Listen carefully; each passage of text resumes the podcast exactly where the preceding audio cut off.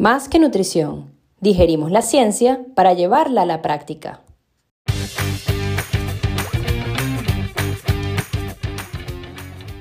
¿Quieres cuestionar y entender la ciencia para llevarla a la práctica y así mejorar el rendimiento y la salud de atletas, personas activas y población general? Acompáñanos en este viaje de compartir información, donde estaremos conversando sobre nutrición, deporte y salud.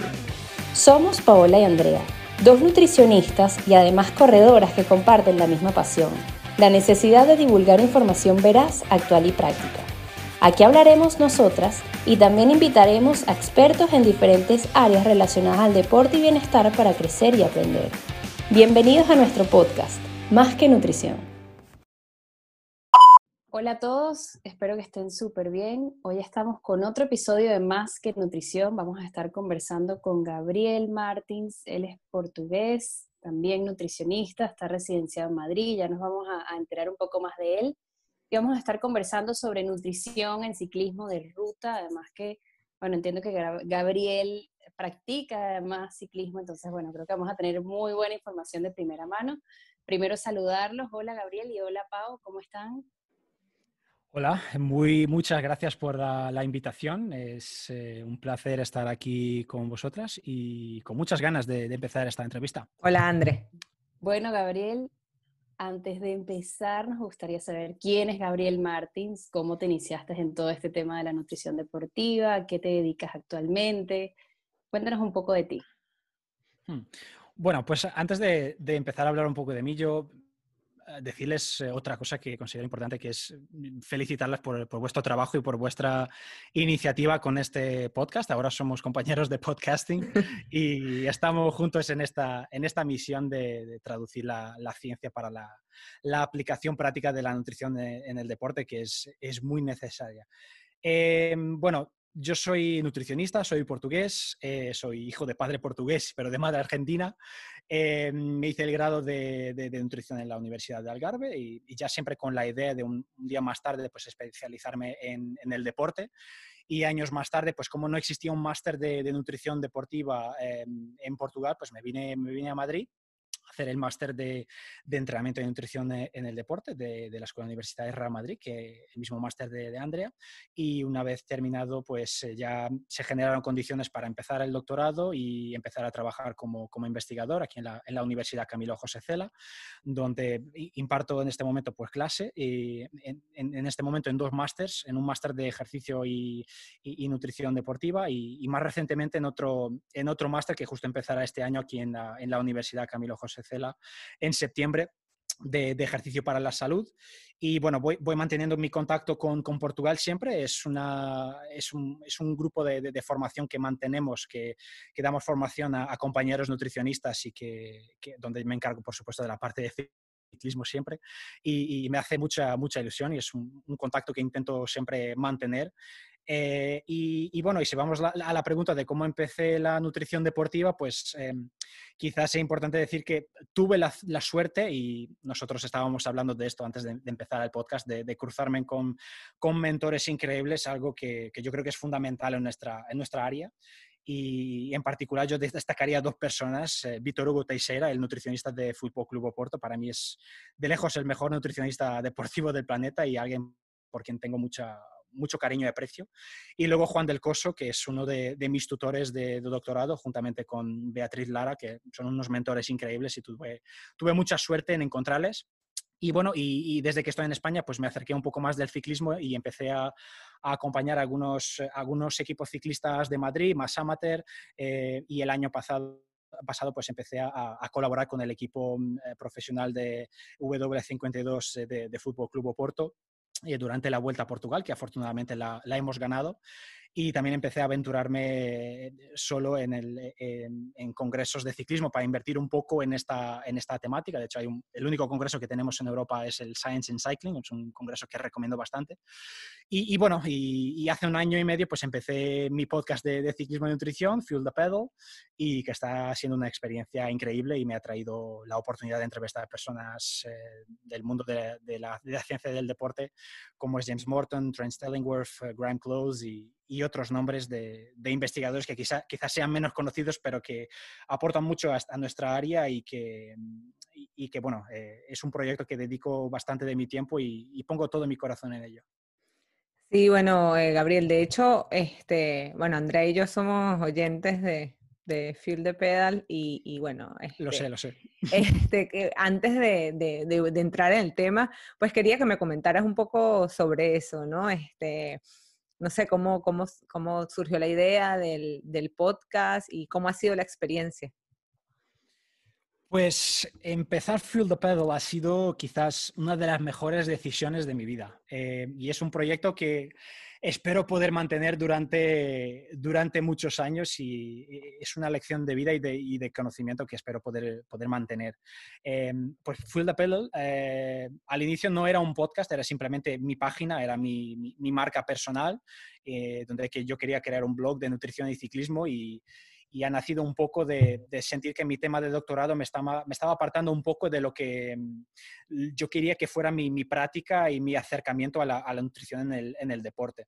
Eh, y por sentir que me estaba apartando un poco, pues sentí que tendría que crear esa, esa herramienta para obligarme a, mantenerme al día con, la, con la investigación. Entonces empecé escribiendo como unos artículos y aportar un poco más a esta área, pero sentí que necesitaba más. Entonces empecé a, buscar un poco más de información y ver que quizás el formato que podría venir bien sería un podcast en inglés. Y, y, bueno, pues pasé semanas viendo tutoriales de, de, YouTube de cómo empezar un podcast, quizá como vosotras también, eh, de ver qué micrófonos y qué audio y los jingles y todo más.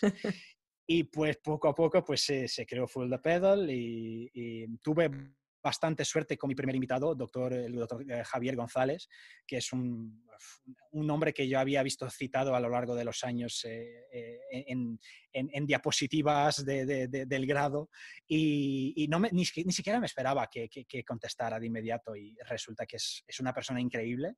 Investiga en un tema que me parecía fantástico para empezar el podcast que era Desayuno para ciclistas, eh, Should They Deplete Before They Eat, y le estoy muy, muy agradecido eh, por, haber, por haber arriesgado, porque era un podcast desconocido, era una persona que, que no se conocía, podía haber salido todo muy mal, pero bueno, afortunadamente creo que ha salido más o menos. Eh, y, y, bueno, entonces el podcast tenía la idea inicial de ser un poco un podcast de ciclismo, pero yo le llamo podcast de ciclismo, pero con un twist, porque he terminado tocando muchos otros temas del, deporte de resistencia y otros temas que me gustan mucho como la, ortorexia, la quemofobia eh, y toda la cultura, la crítica a la cultura de la dieta, que es un tema que me gusta bastante tocar y es un tema bastante sensible en los días de, hoy. Y bueno, y hasta ahora tenemos 28 episodios, el 29 ya está grabado, eh, hay que editarlo, el 30 lo, lo grabé esta mañana, lo entrevisté esta mañana, ha tocado madrugar porque era alguien de Nueva Zelanda y, bueno, y ahora estamos aquí en Venezuela, eh, de, una, de, una, punta a la otra de la bola. Y, y bueno, y, la rutina de ir grabando y teniendo siempre una, una entrevista preparada de reserva, pues ya, ya, la tengo más o menos pillada. Y, nada, pues me está, me está proporcionando experiencias increíbles, eh, es muy gratificante, me, sí que me consume bastante tiempo porque paso muchas horas preparando cada entrevista, estudiando el perfil de, de Google académico, de ResearchGate de cada, de cada investigador, leyendo sus investigaciones y para intentar también hacer preguntas que no sean que sean mínimamente inteligentes y que no sean aburridas, que, él, que la persona sienta que no son aburridas y repetitivas para, para, para quien está siendo entrevistado y que no piense, uff, pues otro podcast, come on. Y, y bueno, eh, y, ahí vamos, y ahí vamos poco a poco. Eh, ese es el proyecto y, y, es el punto en que está y esperemos que lo pueda mantener durante muchos más años, así como deseo que el vuestro también. Seguro, seguro que sí. Bueno, ya, ya Pau te dijo, somos super fans y en verdad creo que esta es una herramienta tan poderosa y creo que es una manera excelente además de mantenernos al día porque conoces a tanta gente y al final haces una red tan bonita, bueno, creo, hemos hablado de esto, Pablo y yo, muy, mil veces, que es como, wow, conoces a personas que quizás a lo mejor no sabías que, que estaban y que te aportan tanto y que, y que, es bonito compartirlo, no nada más con, o sea, no nada más nosotras, sino bueno, compartirlo a, a, los oyentes, ¿no? Pero bueno, queríamos, queríamos hablar, ya entrando en tema ahora de, de nutrición, en, términos generales, ¿cuál es la importancia de la nutrición deportiva en el ciclismo de ruta a nivel élite y a nivel subélite? Hmm. Ahora que nos dice que estás en un equipo además que ganó, que felicidades por eso, súper bien. El mérito es de, es de ellos. El nutricionista es una, es una parte integrante de un equipo, debe de serlo para los, los equipos que han tenido la, capacidad de ver la importancia del nutricionista es una parte integrante, eh, pero es, un resultado de un trabajo de, equipo que mucha gente no, no, imagina la cantidad de gente que está metida en un equipo ciclista, sobre todo la gente que está distribuyendo la comida, eh, los que se llaman soigneurs o, en Inglaterra los carers, ah, son personas fundamentales y, James Morton cuando lo entrevisté fue, es, un, tipo de elemento del equipo que ha destacado en, todo momento.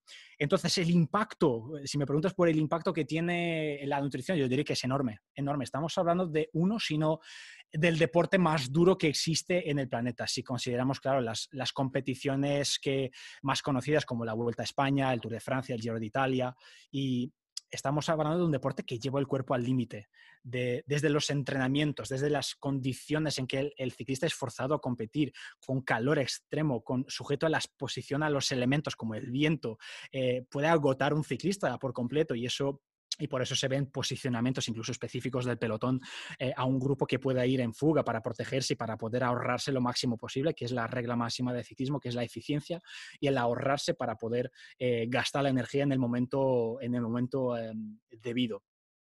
Pero la nutrición es sin duda la diferencia entre perder y ganar. Eh, y eso es algo que James Morton también lo ha dejado claro en sus años en el, en el, Team Sky y que prácticamente lo ha, ha puesto la nutrición eh, deportiva aplicada al ciclismo en el, en el mapa y, le debemos mucho, no solamente gracias a su aporte en el ciclismo, como para su, su aporte científico y para otras áreas de la nutrición deportiva donde la, la Liverpool John Moores University es referente mundial, vamos.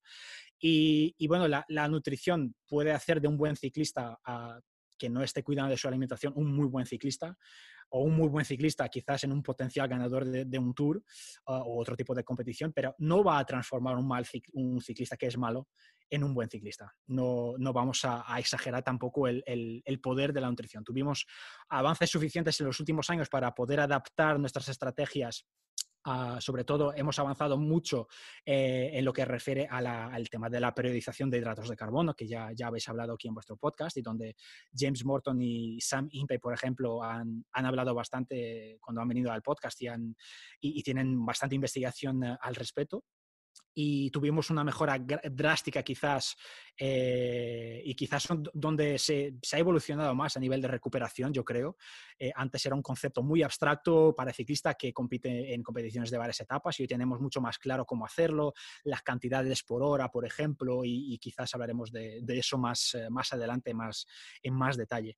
y bueno, todos estos puntos pues han, han permitido que el año pasado, pues cuando, cuando tuve la suerte poder acompañar e, este equipo de, del Fútbol Club Oporto de, ciclismo pues eh, en la vuelta a Portugal, aplicar estos conceptos que tenemos hoy en lo que toca a los desayunos, a las cantidades de en gramo por kilo por cada ciclista en el desayuno, las cantidades eh, para, para, consumir durante, por ejemplo. Eh, y luego hay que considerar muchos otros aspectos que muchas veces no pensamos, que es un equipo no consume todo lo mismo, un equipo no gasta toda la misma cantidad de energía. Hay varios tipos de ciclistas en el pelotón, no todos van para ganar. Hay un líder hay ciclistas solo para los sprints, hay otros para las cronos, hay otros para dar una ayuda o soporte al líder o, preparar el sprint, por ejemplo. Y, nosotros no nos imaginamos que, nos imaginamos muchas veces el ciclismo como un, un amontonado de ciclistas sprintando al final y, y no imaginamos que hay mucha, mucha estrategia para generar, por ejemplo, para lanzar un sprinter, algo que puede empezar cinco kilómetros antes.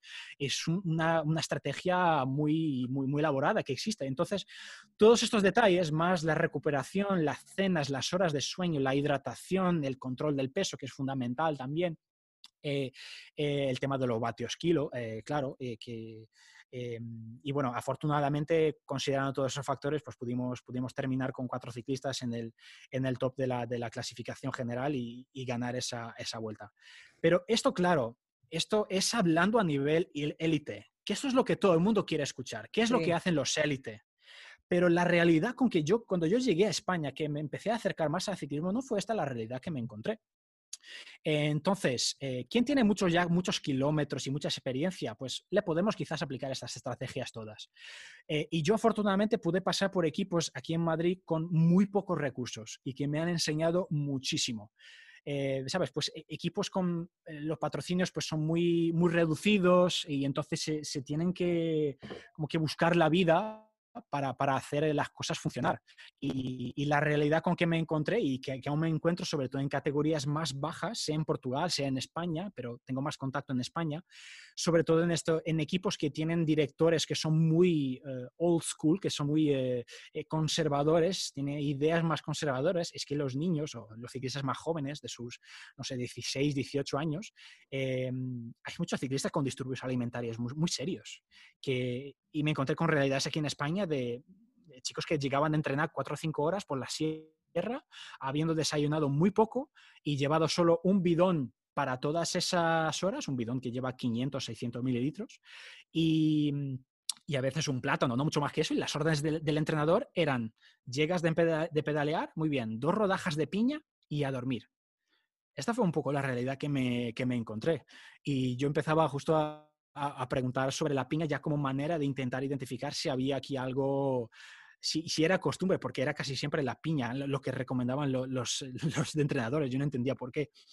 Entonces, cuando el panorama con que te deparas es este, por supuesto que yo no voy a pensar en periodizaciones, yo no voy a pensar en entrenar en ayunas o todos esos conceptos más avanzados. Yo, eh, yo tengo que ir a lo básico con esos deportistas y enseñarles a comer, a hacerles entender que se necesita combustible para tus entrenamientos y que quizás más tarde, poco a poco, y de acuerdo con, con, la progresión, pues yo intentaré meter esas estrategias más avanzadas y, eso es fundamental, estar en, para eso es fundamental estar en contacto constante con el entrenador, eh, recibir, recibir su feedback relativo a las intensidades de las sesiones, si el ciclista puede, está pudiendo llegar a esos vatios que se le establece para sus series y, y yo agradezco mucho y debo a, a, entrenadores de ciclismo muy buenos y muy profesionales con que tuve también la suerte de, de, de, cruzarme aquí en Madrid como David Noguera, que es alguien que, que por, por, quien tengo mucho cariño aquí en Madrid, y mi, mi amigo Gerson Garroza, Garrosa en, en, Barcelona, que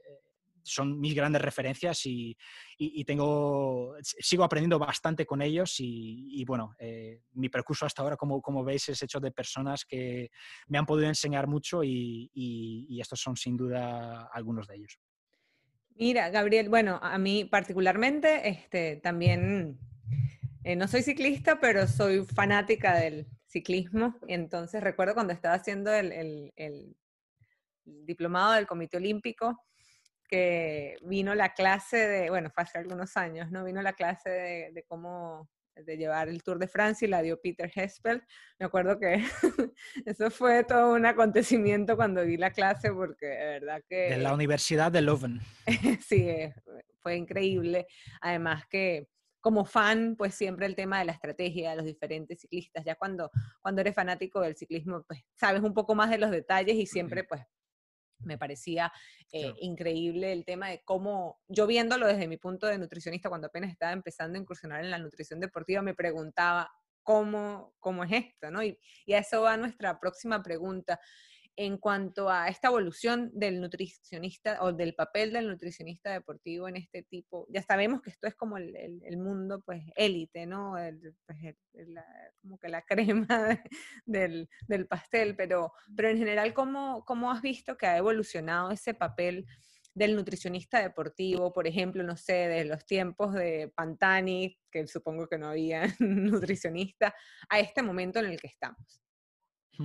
Bueno, antes que nada, Peter Haspel es, una referencia. En este momento él eh, trabaja en una mm, trabaja, bueno, trabaja con uno de los eh, equipos profesionales de referencia que tenemos, del, el de Koenig Quickstep, y ellos tienen, ese equipo tiene una de las estructuras más bien montadas a nivel de, de nutrición y de Sport Sciences, que es la Bacala Academy, tienen una, cantidad de aparatos y de sport scientists alrededor de los, de los, de los ciclistas impresionante y no, es por acaso que ese equipo con ciclistas como Julian Lafilippe, por ejemplo, están teniendo resultados eh, impresionantes. Y él tiene, justo lidera una de las líneas de investigación que espero que hablemos aquí hoy, que es la línea de las, de las ketones, de las cetonas, de las bebidas de cetonas. entonces ya, ya hablaremos de eso a nivel de, cómo ha evolucionado, eso, pues, siempre que yo, doy clases en que incluyo la parte de, nutrición y de ciclismo, siempre tengo una, una, diapositiva referente a esto. Entonces, el ciclismo viene de una, de una era donde el médico y el entrenador eran quien, quien se encargaba de, lo poco que había de nutrición en esa época. Y hoy, afortunadamente, pero eh, aún solamente para equipos del Pro Tour, eh, prácticamente todos los equipos de pelotón profesional tienen nutricionista como parte del staff, pero hasta el año pasado habían por lo menos dos equipos profesionales que aún no tenían. Y yo normalmente tengo una diapositiva donde voy actualizando a los nutricionistas de cada equipo mientras entran y salen y como si fuera un mercado de transferencias de nutricionistas. Y voy siempre, me gusta siempre saber quién está en cada, en cada, en cada equipo. Entonces, sí, hasta el año pasado habían dos equipos que no, habían, que no tenían, y de hecho uno de los equipos profesionales, uno de los más conocidos, eh, uno de sus sprinters eh, quedó conocido porque ganó 6 kilos durante el Tour de Francia. Eso parece inimaginable, esto parece de película. Pensamos muchas veces, wow, pero un ciclista, pues sabemos todos esos números de ciclismo, ¿no? Que gastan 6.000 calorías, ¿cómo es posible? Eso gasta Sí, eso los escaladores quizás, eso cuando son etapas muy duras. Los sprinters van haciendo un esfuerzo para ahorrarse o simplemente porque es una etapa de montaña y no pueden acompañar, entonces van en el pelotón para llegar eh, a cortar la meta y, listo, y no tienen el mismo gasto calórico. Entonces, eh, el año pasado se verificó un equipo así, un equipo que, que, tenía esa, esa realidad. Eh, pero bueno, para allá caminamos y me está gustando de ver cómo España está, está evolucionando y estamos teniendo equipos de, de categoría continental. El ciclismo pues, se divide en, en World Tour, en Pro Continental y en Continental, que serían las principales categorías. Y en equipos continentales, pues tenemos eh, aquí en España compañeros nutricionistas como en el equipo, por ejemplo, en el Kern Pharma, donde está Amaya Martioda. Un abrazo para Amaya. Em, y en Inglaterra, pues eh, em, quizás tú, Paula, tengas una mejor noción que yo. Muchos equipos tienen lo que se llama un performance nutritionist, eh, que muchas veces no es un nutricionista de base, pero es muchas veces un fisiólogo que, bueno, mm. llega a través de la nutrición, a través de la, del mundo de la investigación, pero casi todos los equipos se, intenta que tengan un performance nutritionist y quizá yo diría que es el país donde se piden más credenciales para trabajar con el ciclismo de élite. Y cuando Ineos estaba contratando, pidiendo nutricionista hace poco, era, era asustadora el nivel de credenciales que pedían. Pedían que la persona tuviera doctorado, que tuviera años de, investigación, de, o sea, para, porque intentan que se cruce la parte de investigación con la parte práctica también, o sea, que, porque se, se, quiere un nivel muy alto de, de mm. actualización científica para siempre estar al día con, con, las estrategias nutricionales. Entonces, bueno, eh, eh, hablando de, Portugal, so, para hacer aquí una, una, referencia a mi, a mi pobre país, pues aún no existe un único equipo que tenga a nutricionista a tiempo entero. O sea, yo, yo, colaboro con este equipo, pero no es a tiempo entero. Y ahí es también donde yo intento que, aunque desde España, intentar formar y dar herramientas a compañeros nutricionistas en Portugal para poder eh, trabajar en este, en este deporte que, que, tanto necesita de nosotros. Entonces, ese es el punto donde estamos. Sí, este, la verdad es, bueno, acá, acá, acá pues eh, sí he podido ver, ¿no? Que hay, hay más además como la, figura del nutricionista deportivo. Sin duda, en, países eh, en Latinoamérica donde pues no hay equipos así, bueno, hay muy pocos, quizás en Argentina, este, pero hay muy, muchos ciclistas que se van a España o bueno, y terminan ¿no? en, grandes equipos, sobre todo de, de Colombia. Este, pues bueno, se les debe hacer se les debe hacer súper distinto cómo en realidad funcionan las cosas. Esta gente que viene pues, solo con un talento allí que se lo llevan a otro país y bueno, de alguna forma pues florecen y, van aprendiendo. Em, pero bueno, es maravilloso ver cómo ha sido el, progreso y, bueno, este, este, eh, como James Morton definitivamente pues ha, cambiado un poco, ha llevado más, quizás a través de, sus conferencias y eso, como ha esparcido más el, conocimiento, yo creo que es como un punto de cambio, ¿no? En lo que es la nutrición en el ciclismo eh, profesional. Sin duda. Sí, yo creo que en general todavía o sea, falta más la figura del nutricionista, pero estoy segura que estamos cada día agarrando también como más, más campo y en todos los deportes, no nada más en ciclismo, sino, sino en todos. Pero bueno, hablando un poco de tecnología, sabemos de, en verdad, en ciclismo cada vez hay más aparatos, más tecnología, más cosas que medir. Em, ¿Cómo puede un nutricionista deportivo sacarle provecho a la información, por ejemplo, que nos dan los potenciómetros, que ahora todos están prácticamente basando su entrenamiento y sus esfuerzos y absolutamente todo a partir de, estos aparaticos? Bueno, el, el, ciclismo, para quien le gusta los números y tener todo controlado, es un deporte apasionante porque desde siempre se, intenta controlar los más pequeños detalles, bien que sea en la aerodinámica, en la ropa que utilizan los ciclistas, los tiempos, los, vatios que produces y, para eso está el potenciómetro. Y en nutrición deportiva eh, siempre nos encontramos, nosotros que, estudiamos y que sabemos la investigación, eh, que hay una gran limitación siempre, que es cómo obtener el gasto energético del ejercicio. Y siempre es un obstáculo tremendo. Eh, ¿Y qué haces? Aplicas METs, eh, te basas en lo que dice tu Garmin o tu Polar. Eh, ninguna de estas herramientas, pues en el ciclismo tiene la precisión que se busca. Entonces, el potenciómetro, como habéis referido muy bien, es una, herramienta fundamental para obtener el, gasto energético que, del entrenamiento encima de la bicicleta, no del entrenamiento fuera de la bicicleta. Entonces, obviamente, no es su función principal. El potenciómetro pues, sirve para medir la fuerza en vatios. Eh, aún, me cuesta pronunciar esta palabra en español, watts. Eh, pero eh, la, la, fuerza en vatios que aplicas en cada, en cada pedaleada y eh, te da indicación al ciclista de la potencia que está produciendo en ese momento. Y al final del, entrenamiento eh, o de la competición, nosotros lo que nos genera para nosotros nutricionistas que es útil es un valor en kilojulios y que lo podemos utilizar para calcular las kilocalorías dispendidas durante el ejercicio. Pero esto no es solamente mirar el valor de kilojulios y convertirlo a kilocalorías. Hay otro factor de corrección que hay que aplicar. Entonces hay que aplicar aquí dos fórmulas para pasar de kilojulios a kilocalorías. Si tenemos, por ejemplo, una sesión de entrenamiento que ha resultado en 2.000 kilojulios, por ejemplo, eh, a este valor tenemos que, dividir por 4.286, eh, por ejemplo, para convertir a, kilocalorías. Pero este valor de kilocalorías que obtenemos, que sería unos 470 y algo, eh, no es el valor final, porque ni toda la energía que yo aplico en el pedal es la energía eh, que se reflite luego en eh, eh, total que se ha gastado en entrenamiento. Se tiene que aplicar un factor de corrección que es lo que se llama la eficiencia ah, del pedaleo, es la, Cycling Gross Efficiency.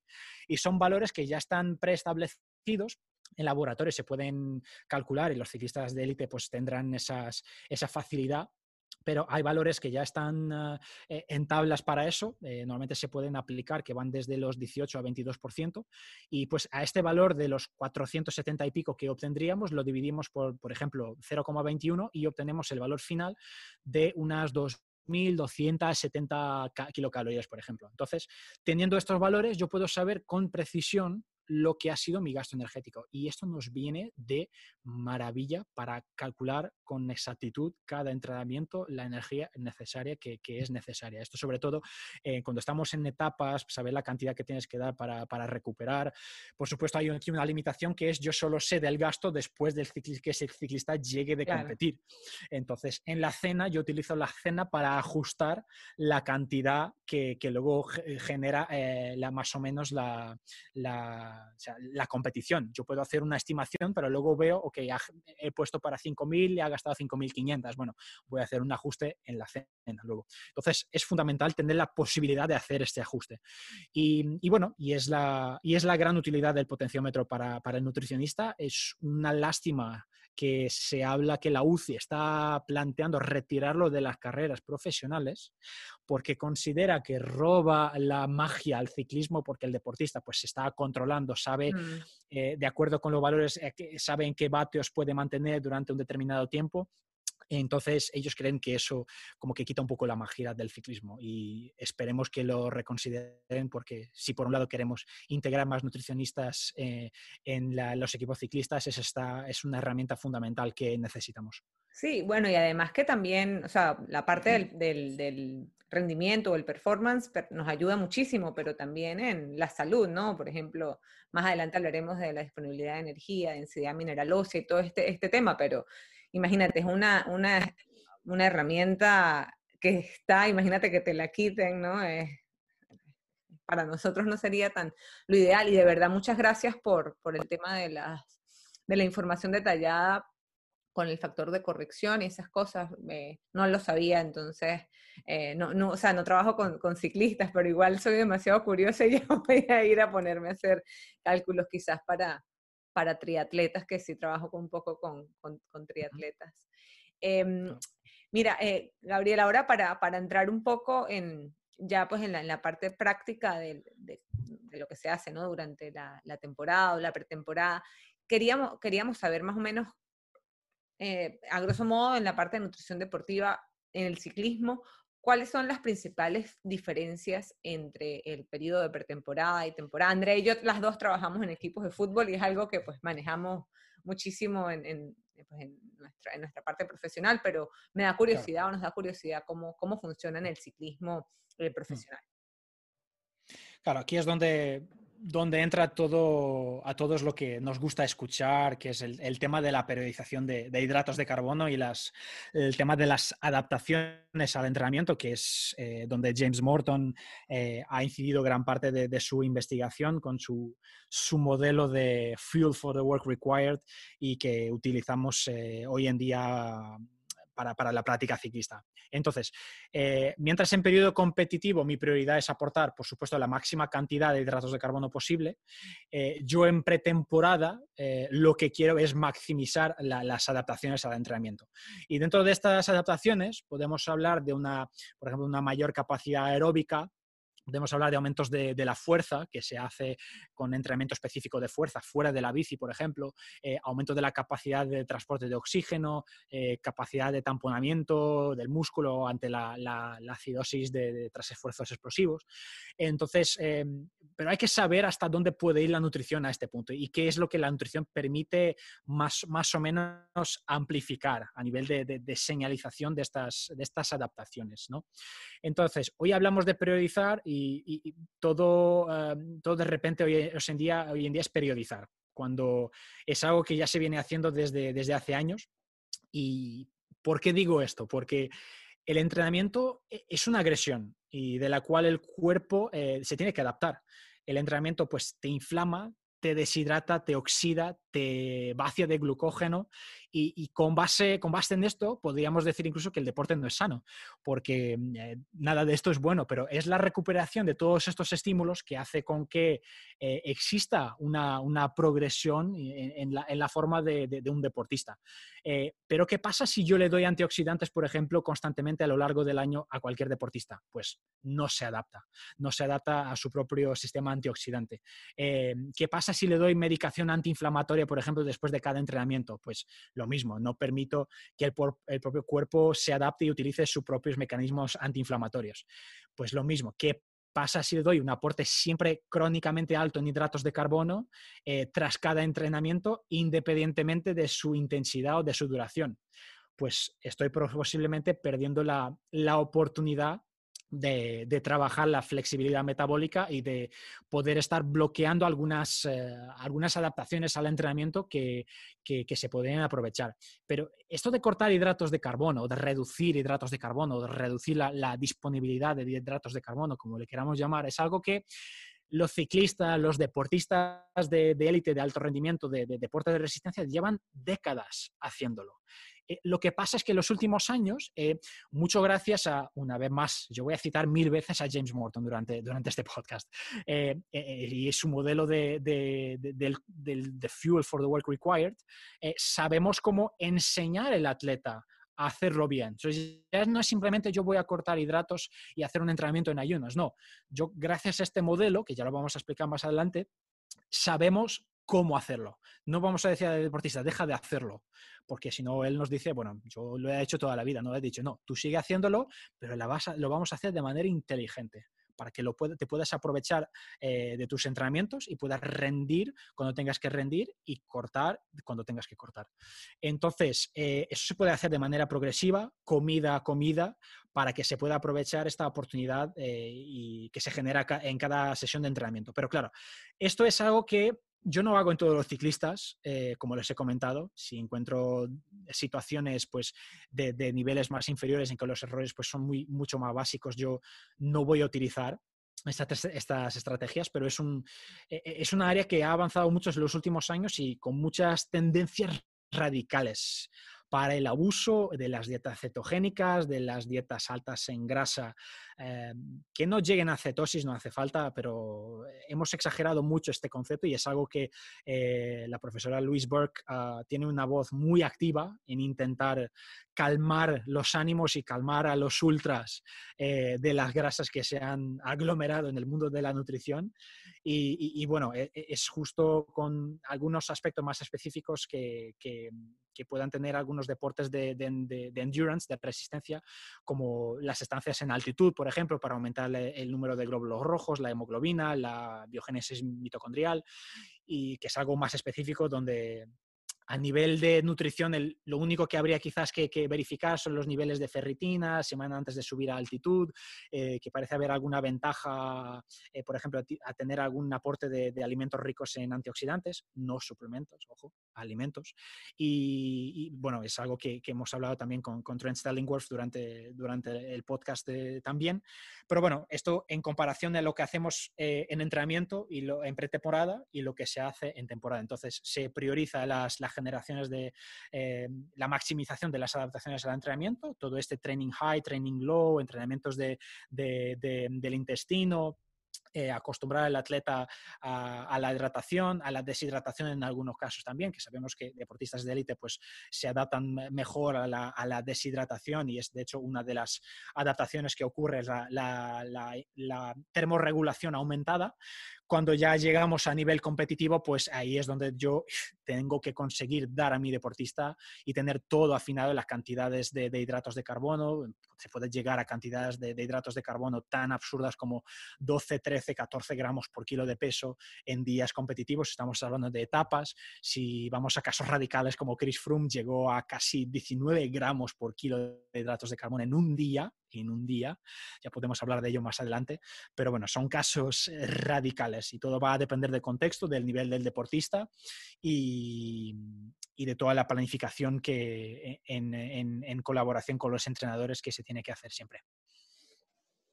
Sí, la verdad es que es fascinante, además que tienes tanto que calcular, pero bueno, lo que dices es fundamental de tienes que poner en contexto, tienes que personalizar, cada deportista es diferente, incluso a nivel profesional cada uno de ellos es diferente, entonces es, es un reto para nosotros como, bueno, ¿qué voy a hacer con cada uno de ellos? ¿Qué le voy a dar a cada uno? Sabes, que estén todos contentos y que además obviamente funcione a, su rendimiento, ¿no? Eh, hablabas además al principio de, la pregunta de que muchas veces el deporte no es sano y con esto quiero entrar a la, próxima pregunta donde la importancia del peso en el ciclismo de ruta es a veces tan importante y muchas veces tienden a alcanzar tan bajo, peso que a veces es hasta como, como, bueno, ¿sabes? ¿Hasta qué punto, no? Entonces, ¿cómo es esta manipulación de la composición corporal em, según también el momento de, temporada? Porque, bueno, quieres que lleguen finos, pero que también se recuperen bien, que tengan un buen rendimiento. ¿Cómo, cómo lo manejas? Claro. Entonces, el, peso es fundamental en el ciclismo. Eh, como la mayoría de los, de los deportes de, resistencia eh, en que el ciclismo se incluye. el ciclista está transportando su propio peso durante, durante una, subida y cuanto más pese, pues se le va a hacer más o menos difícil esa cuesta o esa subida y para una misma cantidad de fuerza que pueda producir, pues más energía estará dependiendo y menos eficiente será. Y por eso la ecuación de eh, vatios por kilo de peso. ¿Y qué es lo que hay que tener en cuenta aquí? Pues no podemos dejar eh, que el peso pues eh, baje infinitamente. No llegamos a un punto que podemos bajar el peso, bajar el peso, pero claro, hay un, hay un punto a partir del cual la fuerza, si la parte de encima de la ecuación, pues se ve comprometida y, se reduce también, que es lo que no, queremos. Eh, queremos sí, realmente bajar solamente para la parte inferior de la ecuación. ¿Y cómo, cómo se hace esto? Pues con dificultad. Eh, hay que tener en cuenta y hay que tener aquí un contacto constante, constante, constante con el entrenador. Esto es fundamental, ir teniendo feedback de cómo están, y cómo están los entrenamientos, cómo está su progresión, esto es fundamental para saber hasta qué punto podemos llegar a nivel de peso. Eh, si estamos trabajando con un ciclista que ya está más em, experimentado, por ejemplo, él ya tiene noción de cuál es su peso de competición eh, y podemos trabajar con ese número e incluso intentar mejorarlo a partir, pero ya salimos de un valor de base. Em, pero eso se hace, en mi opinión, en contacto pues una vez más, es con el, entrenador y, él también lo decide. Eh, y lo ideal es empezar eh, en el inicio de la temporada, afinando eh, para no tener que hacer ningún corte radical de energía más cerca de la competición. Eso hay que, hay que evitarlo y lo intentamos evitar con, con, nuestros deportistas. Ni siempre es posible, pero es el objetivo que, que hay que intentar fijar desde un inicio de la, de la, temporada. Y luego más cerca de una competición sí que se puede intentar hacer un pico de forma o, intentar bajar un poco más de peso de cara a una determinada competición. Eh, este año, por ejemplo, yo volví a asistir a una clase de, de Aske Jokendrup, volví a, nuestro máster eh, en la versión de, de inglés para, para, ver un poco uh, esta clase de que Aske lo, le enseñaba. Y Aske Jokendrup, para los que no conozcan, además de ser una referencia a nivel de investigación, es de este momento el nutricionista del, del equipo Jumbo Visma. Y entonces él enseñó eh, cómo días antes pudo adelgazar un poco más a un ciclista que todo el mundo conocerá, Primo Roglic, eh, para una crono en su vida que, tenía que ganar y sabía exactamente los vatios por kilo que, podía producir Primo Roglic eh, y el tiempo que podía hacer. Eh, y tenían que mejorar, eh, ya no me acuerdo cuántos vatios por kilo eran, pero tenían poco tiempo y, no puedes aumentar tu, fuerza ni baja, en tan poco tiempo. Entonces, lo que sí puedes es bajar de peso. Puedes en la ecuación es lo que puedes mover más fácilmente. entonces, programó una dieta baja en residuos que se utiliza mucho en el ciclismo para no acumular mucho residuo fecal y así no llevar mucho peso innecesario para, para la prueba. Y pudo, ante su competidor, que se sabía su competidor, eh, cuántos vatios por kilo iba a generar en esa subida y luego cuánto...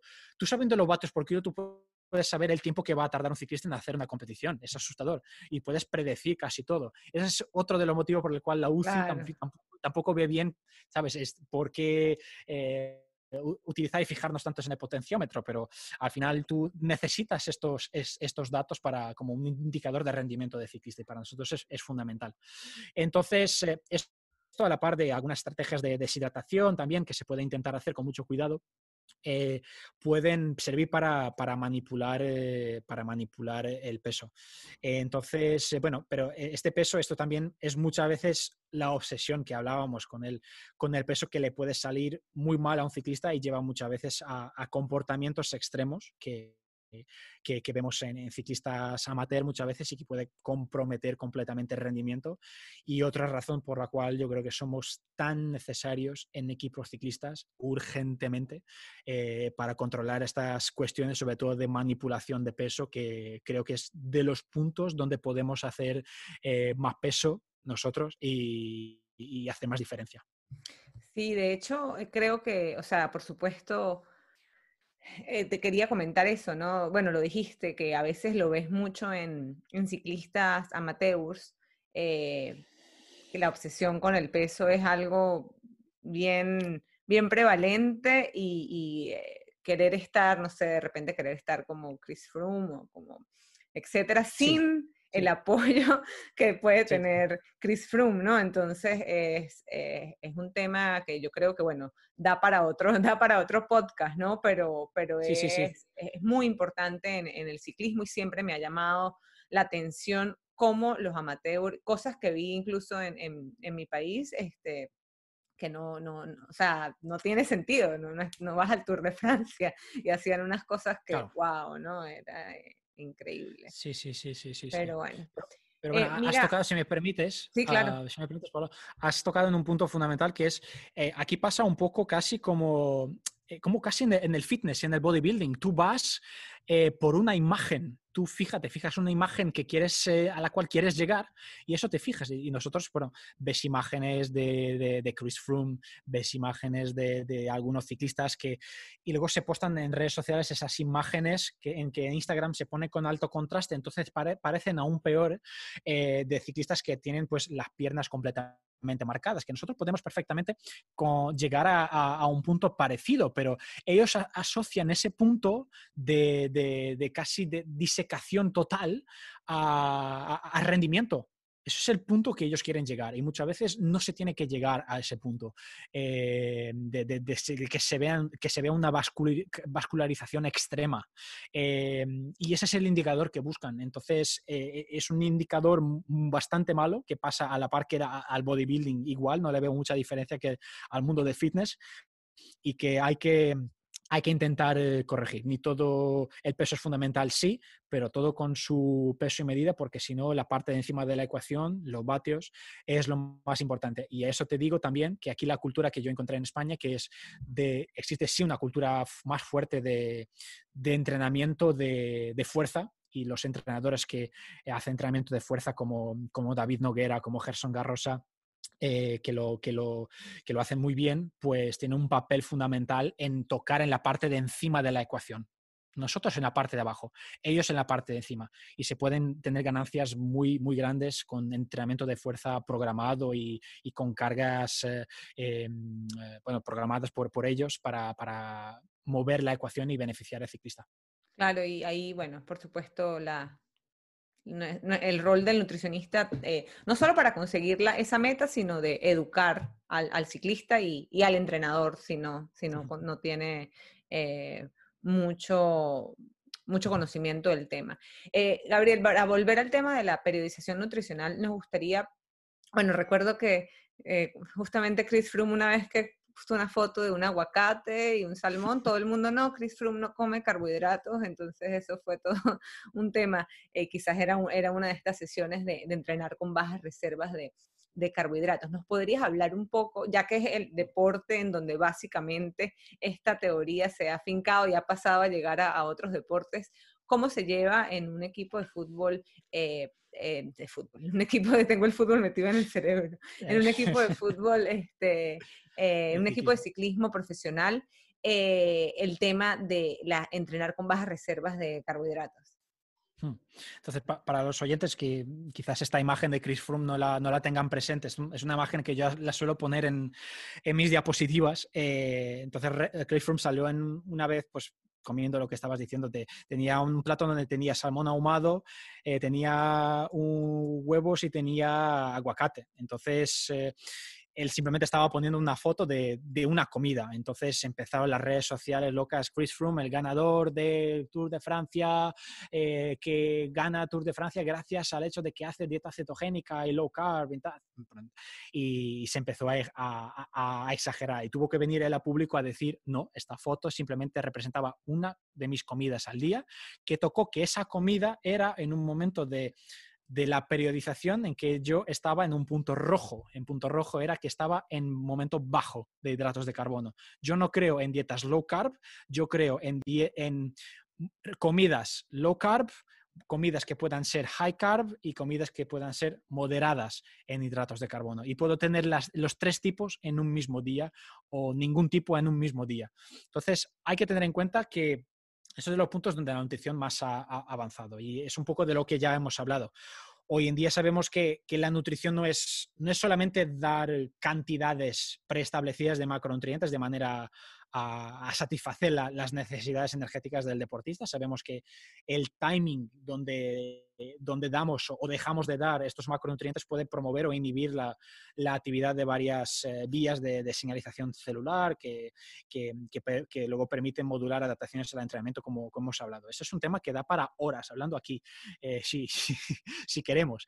Y, y, esto, bueno, se hace manipulando la, la la disponibilidad de carbohidratos, como, como, ya hemos hablado, y es una práctica común entre los, los atletas que entrenan para los deportes basados eh, en, resistencia. Entonces, la priorización se refiere a esto, se refiere a manipular disponibilidad de hidratos de carbono. Y esto se puede hacer de varias maneras y es un punto que, siempre intentamos dar bastante información eh, a, los colegas, a los compañeros nutricionistas que, se están formando en esta, en esta área. Entonces, eh, pero ah, hay que saber también un poco cómo, cómo hacerlo eh, y, por qué hacerlo. Entonces, eh, una de las maneras, y quizás la más conocida, es el típico entrenar en ayunas, el fasted training. Eh, no es la ideal, y ya le voy a explicar por qué, no es la ideal para generar adaptaciones al entrenamiento. Y eso es algo que James Morton deja muy claro. Hay otra manera, ya vamos a volver al ayuno, hay otra manera que es quizás el modelo original, que es el entrenar dos veces al día, lo que llaman ellos el twice per day training, eh, que sin cambiar la cantidad de hidratos de carbono, yo mi estímulo es agredir el cuerpo dos veces y pues eh, puedo dar hidratos antes de un entrenamiento por la mañana eh, de tres horas, por ejemplo, y luego no repongo hidratos de carbono y luego hago una sesión de entrenamiento más suave por la tarde sin hidratos de carbono. Entonces, este es el modelo original con que se empezó a investigar. Luego otra forma es hacer lo que se llama el sleep low, train low. Y esto... Em, eh, no sé traducir esto bien en español, como se traduciría, pero básicamente es dormir bajo y entrenar bajo. Y, esto es el, ese es el verdadero estímulo y la verdadera diferencia entre hacer simplemente ayuno y, hacer sleep low, train low. ¿Y qué es esto? Esto eh, es que normalmente eh, se verifican más adaptaciones al entrenamiento porque se presupone que en la cena anterior tú no consumas hidratos de carbono después de hacer un entrenamiento cerca de la noche. haces un entrenamiento, no consumes, em, no consumes hidratos eh, de carbono, ¿vale? Eh, en la mañana siguiente tampoco eh, consumes hidratos de carbono y luego sales a hacer tu entrenamiento. Pues, ¿cuál es la diferencia con el ayuno simple? Es que yo al no consumir hidratos de carbono en la noche anterior, o sea, no he repuesto eh, glucógeno muscular, eh, asumiendo que no he entrenado, que no he entrenado ayer y vaciado, o sea, que he entrenado y he vaciado mis reservas de glucógeno muscular, muscular, no hepático, esto es fundamental. Eh, si yo no repongo en la cena, luego tampoco repongo en el desayuno, tengo mi deportista con las reservas de glucógeno bajas, muscular bajas por la mañana. Sin embargo, si hago ayuno simple, si yo no comí hidratos de carbono en la cena, eh, si yo comí hidratos de carbono en la cena, en la noche anterior, perdón, eh, y repuse, eh, yo repuse glucógeno muscular. Entonces, la idea es esta. todo depende de lo que yo hice en la noche anterior. Si en la noche anterior yo entrené, repuse, no repuse hidratos de carbono, en la mañana tampoco repuse y luego entrené, esto es sleep train low. Tengo glucógeno muscular bajo, glucógeno hepático bajo.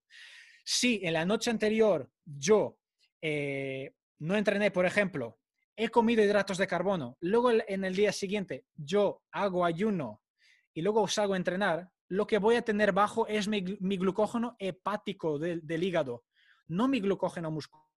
¿Vale? Porque mi glucógeno muscular yo lo, yo lo tengo repuesto de la noche anterior, a no ser que durante la noche, durante el sueño, yo haya soñado que he estado dando pedales y haya, gastado durante el sueño, que es lo más improbable, pero bueno, puede pasar ante la, ansiedad de competir.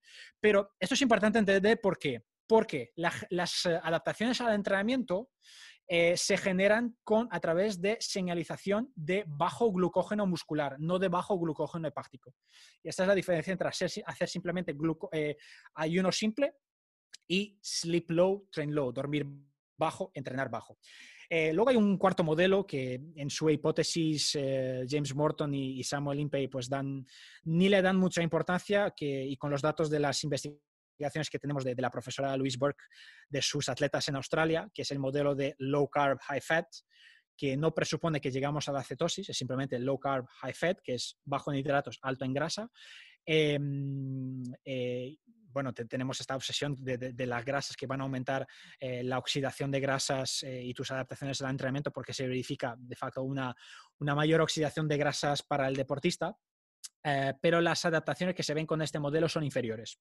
Y incluso se deja claro en ese modelo, James Morton, que las dietas altas en grasa pueden reducir la síntesis proteica y reducir la señalización de la vía mTOR, que todos sabemos que eh, queremos, queremos estimularla para mejorar los estímulos de recuperación y de síntesis proteica. Eh, y esto se ha visto aún dando dosis altas de leucina. Eh, y podemos hablar de esto más adelante cuando hablemos de las, de las bebidas cetonas que más al final, si así lo, entendéis. Pero bueno, eh, esta, esta, manipulación se basa sobre todo en lo que, lo que habéis mencionado de también un poco de la, podríamos hablar de, la teoría de umbral de, umbral de glucógeno que, que, se habla aquí, que es el Glycogen Threshold Hypothesis.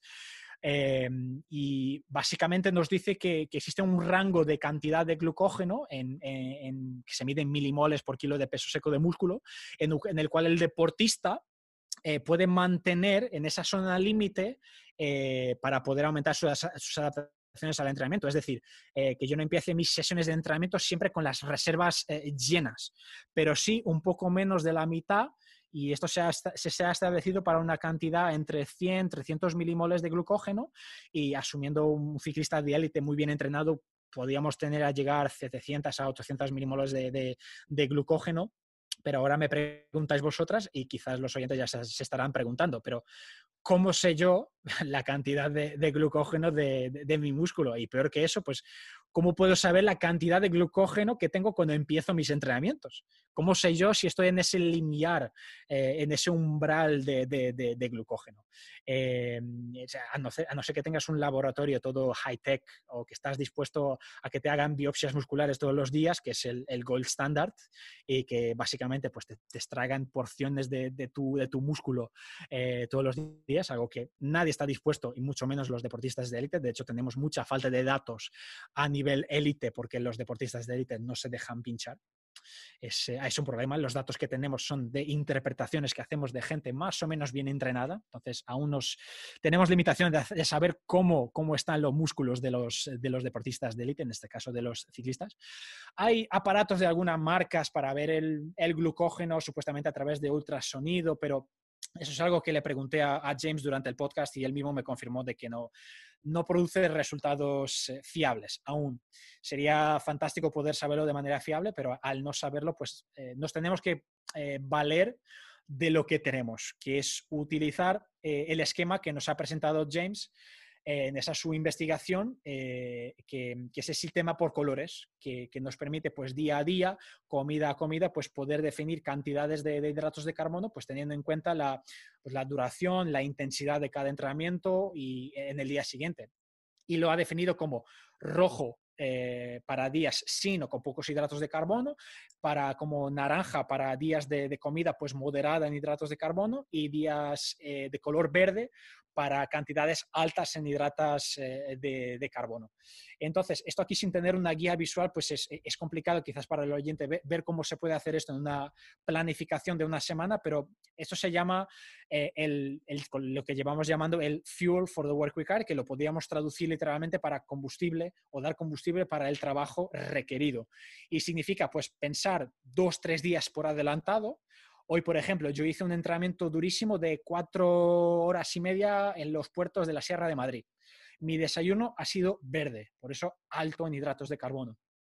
Durante, pues ha sido naranja. He dado unos 30 gramos quizás de hidratos de carbono por cada hora. Em, y antes de pensar en qué es lo que voy a dar en, en la comida o en el post-entrenamiento o en la cena de este entrenamiento, yo tengo que mirar ya qué es lo que viene al día siguiente. Pues imaginemos, mañana toca una hora rodar ligero por la mañana, ya no. Pues mi comida eh, post-entrenamiento de hoy, pues ya puede ser roja y mi cena también. ¿Por qué? Pues que, y quizás mañana pues puede, puede, eh, eh, puede hacer incluso entrenamiento en ayunas solo con un café para minimizar algunos efectos negativos del entrenamiento en ayunas o, a veces simplemente comer huevos. Porque muchas veces a nivel de señalización de entrenamiento tenemos esta idea errónea de que hay que hacer ayuno total y no es cierto. eh, tú puedes simplemente comer, limitar hidratos de carbono. Puedes dar unos huevos revueltos, por ejemplo, porque el estímulo vas a tener porque no vas a tener reposición de glucógeno. Y como no vas a tener reposición de glucógeno, eh, mientras des alimentos que no te repongan ese glucógeno, pues tú vas a seguir teniendo la misma señalización. Hagas ayuno o hagas ayuno sin comida total o ayuno de hidratos de carbono, simplemente con proteínas. Entonces, ese sería lo, lo principal y muchas veces en, deportistas de élite esto se pone en cuestión porque son muchos días de entrenamiento seguidos, son muchos días de para estar haciendo tantos, tantas veces ayuno, muchas veces, con, estímulos extremos. Entonces, hay que considerar a veces dar alguna proteína para proteger también un poco, un poco el tejido muscular. Y ahora la magia empieza aquí, que, y por eso digo que podríamos quedarnos horas eh, hablando de esto, que es y yo le pregunté a James por eso. Eh, eh, y en su caso, cuando él estaba acompañando a algunos de los mejores atletas del mundo, como era el caso de Chris Froome, de Bradley Wiggins, de, Geraint Thomas, eh, ¿cómo puedes tú saber, cómo puedes saber qué es verde, qué es naranja y qué es rojo para cada deportista? En equipos como Sky, ahora Ineos, en Jumbo Visma. Eh, eh, este, ellos tienen manera de, hacer pues, calorimetrías indirectas, de espirometría, de saber tasas de oxidación de grasa, es utilizando, ver las tasas de utilización de, de, substratos para la mayoría de los, de los equipos que pueden hacerlo. Entonces, hay que trabajar muy cerca con los deportistas, nosotros que no tenemos acceso a estos datos, eh, y ver qué intensidades aguantan en determinadas cantidades de hidratos de carbono en cada entrenamiento, porque yo puedo tener varias tonalidades, tonalidades de verde, varias tonalidades de naranja y varias tonalidades de rojo. Eh, y la idea será siempre llegar a dar lo menos posible, que sea un verde lo más clarito posible, un naranja lo más clarito posible y un rojo que sea sin hidratos de carbono en un dado, en un dado momento. Por eso caemos muchas veces en el error de asumir que este es un modelo estático, pero no es estático, es un modelo escalable que permite progresión. Y, es uno de los principios básicos del entrenamiento, que debe ser también uno de los principios básicos de la nutrición, que es, eh, que es la progresión en, cuanto tú retiras eh, cuántos hidratos vas a retirar o cuántos hidratos vas a dar a un determinado deportista. Tienes que estar muy cerca de él y saber con el entrenador, pues mira, cuántos vatios ha, ha podido generar, cuántos vatios ha podido mantener. Mira, con esta le he dado esta cantidad de hidratos de carbono durante el entrenamiento. ¿Cómo has visto su entrenamiento? Pues mira, no me ha conseguido mantener los vatios que yo quería. Pues bueno, he bajado demasiado. Tengo que volver y volver atrás y poner un poquito más. Entonces vamos haciendo este juego de acuerdo con el feedback que vamos teniendo del, entrenador, que es, que es eh, fundamental.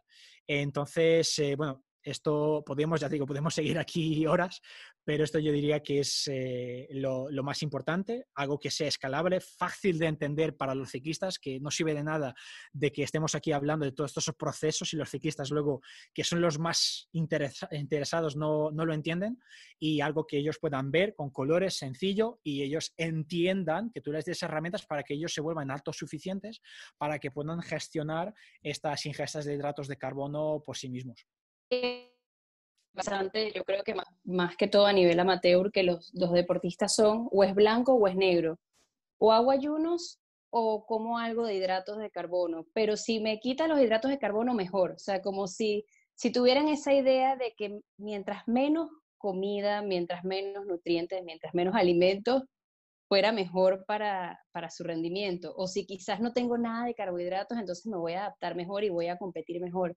Entonces es un reto también para nosotros hacer que ellos entiendan y sobre todo con este tema de la periodización. O sea, bueno, justo ayer estaba hablando con uno, con uno de los triatletas con, los que llevo y él me decía, no, bueno, hice hoy cuatro horas en ayuno. Y yo, bueno, ¿te sentiste bien? No, me siento de maravilla.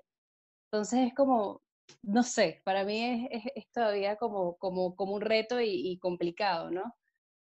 Claro. los mensajes llegan a los deportistas de manera, bueno, sin filtro. Y el filtro tenemos que ser nosotros, porque lo que les llega es tienes que hacer una cetogénica ya de repente cortar todos los hidratos de carbono y, eh, agotar todos los aguacates que hay en el supermercado y comer aguacate todo el día. Es, así. Aquí se, se, agota los, aguacates todos de Mercadona y parece que ya no hay nada más que, consumir. Eh, parece que es, el único alimento posible. Entonces, esas son las ideas radicales que llegan y que en España yo noto que aún se, se, practican y se dejan pasar de manera muy, muy radical. Mm, y, claro, hay o es blanco o es negro, o hago ayunas o como hidratos de carbono eh, a muerte. Eh, sí es verdad que nosotros sabemos que hay momento para uno, hay momento para otro, pero tenemos que ser nosotros a, hacer ese filtro de, de información porque si no, el deportista ya nos va a llegar y nos llega muy condicionado eh, con todas estas ideas. Viene a veces con metabolismos mucho, muy complicados ya de, de, estar completamente perdido, de venir de un momento en que ha cortado demasiado con los hidratos y ha tenido un bajón de, rendimiento tremendo, de chicos que, pues, que son muy jóvenes y aún no saben comer y de repente lo que escuchan de nutrición, chicos que simplemente no tienen la cultura siquiera de comer vegetales, siquiera no comen un único vegetal, pero de repente como han escuchado que el ayuno es bueno, pues de repente, además, al, hecho de no comer vegetales, pues hacen ayuno. O la única cosa de que, se les ocurre es eh, empezar a, tomar aceite de coco. Eh, en fin, eh, y podríamos aquí enumerar mil una estrategias radicales que, que, que, se van escuchando así. Y hoy tienes ruido, ruido social en las redes sociales y tú vas a una página cualquiera, abres tu Instagram aquí, pif, encuentras, ah, mira, pues, eh, voy a seguir este influencer y voy, mira, este influencer me dice esto, este está todo marcado y me va a decir esto. E, es un poco como pasa en el fitness, lo mismo va a pasar en el ciclismo, en todos los deportes de resistencia. Y hoy en día, parte de las casi formaciones que, que doy a los ciclistas o a cualquier deportista que sigo es casi enseñarle a cómo dar unfollow, a, a qué páginas dar unfollow. Mira, qué señales tienes que buscar para no seguir o qué señales tienes que buscar a un determinado perfil para que no lo sigas. Mira, si sigue este tipo de línea radical, si las fotos son demasiado de su cuerpo y, y no poco más, si se cita estudios pero los cita absolutamente mal, si se concentra en hacer dibujitos y comprar bases de datos de infográficos con muñequitos blancos, que ahora parece que creas una página con muñequitos blancos y eres bueno haciendo infográficos y ya eres el, rey de la nutrición. Entonces, eh, estamos en ese punto. La nutrición es más que hacer muñequitos, es más que vender la nutrición y venderla como si fuera un producto. Yo siento, desafortunadamente, eh, y es un punto que estábamos, estábamos nosotros ah, hablando antes del podcast, que se vende demasiado la nutrición, se exagera demasiado la nutrición. Venimos de una época donde no nos importaba la nutrición para nada y ahora de repente la nutrición pues se pinta de rojo, de colores y se vende como si fuera la panacea para todos los males. Eh, y, y, siento que aquí en España se pasa eso. Pasa lo mismo que pasa en Estados Unidos. En Estados Unidos prácticamente todas las modas alimentarias vienen de Estados Unidos. Casi todas, porque hay una cultura de alimentación, una gastronomía bastante pobre, entonces parece que la única manera que tienen de adherir a un determinado estilo de alimentación es radicalizarlo. Y eso noto que nos llega, antes no nos llegaba tanto aquí en Europa, pero nos está llegando.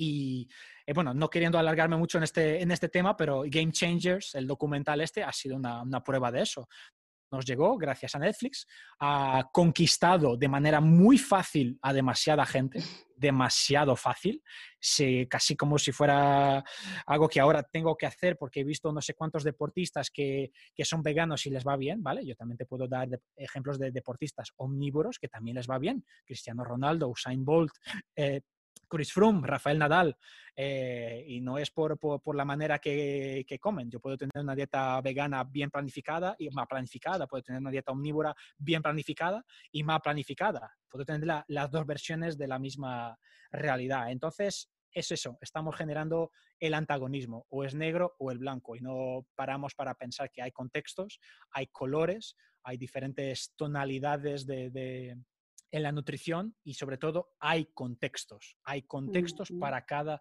alimento y no hay que radicalizar y no hay que entrar en esta cultura de la dieta y de la obsesión con el purismo de los alimentos. Sí, hay que entender, más que todo hay que entender, entender la nutrición, que muchas veces se habla, se habla y no se entiende realmente lo que se está diciendo. Pero bueno, de vuelta al tema. ¿Cómo, ¿Cómo manejas, cómo se maneja la cantidad y los tipos de carbohidratos a consumir durante el ejercicio? Nos estabas comentando al inicio que un ciclista puede tener muchísima, o sea, puede, puede soportar muchas cantidades de carbohidratos. ¿Cuánto es lo máximo que le has dado, por ejemplo, un ciclista? Me llama la atención. Y si varía según tipo y duración del entrenamiento, si tienes alguna preferencia, por ejemplo, en consumir carbohidratos o fuentes de carbohidratos que sean quizás más líquidas, a que sean más sólidas? ¿Cómo, cómo es esto en el ciclismo? Otra vez, este es un tema para un episodio de tres horas.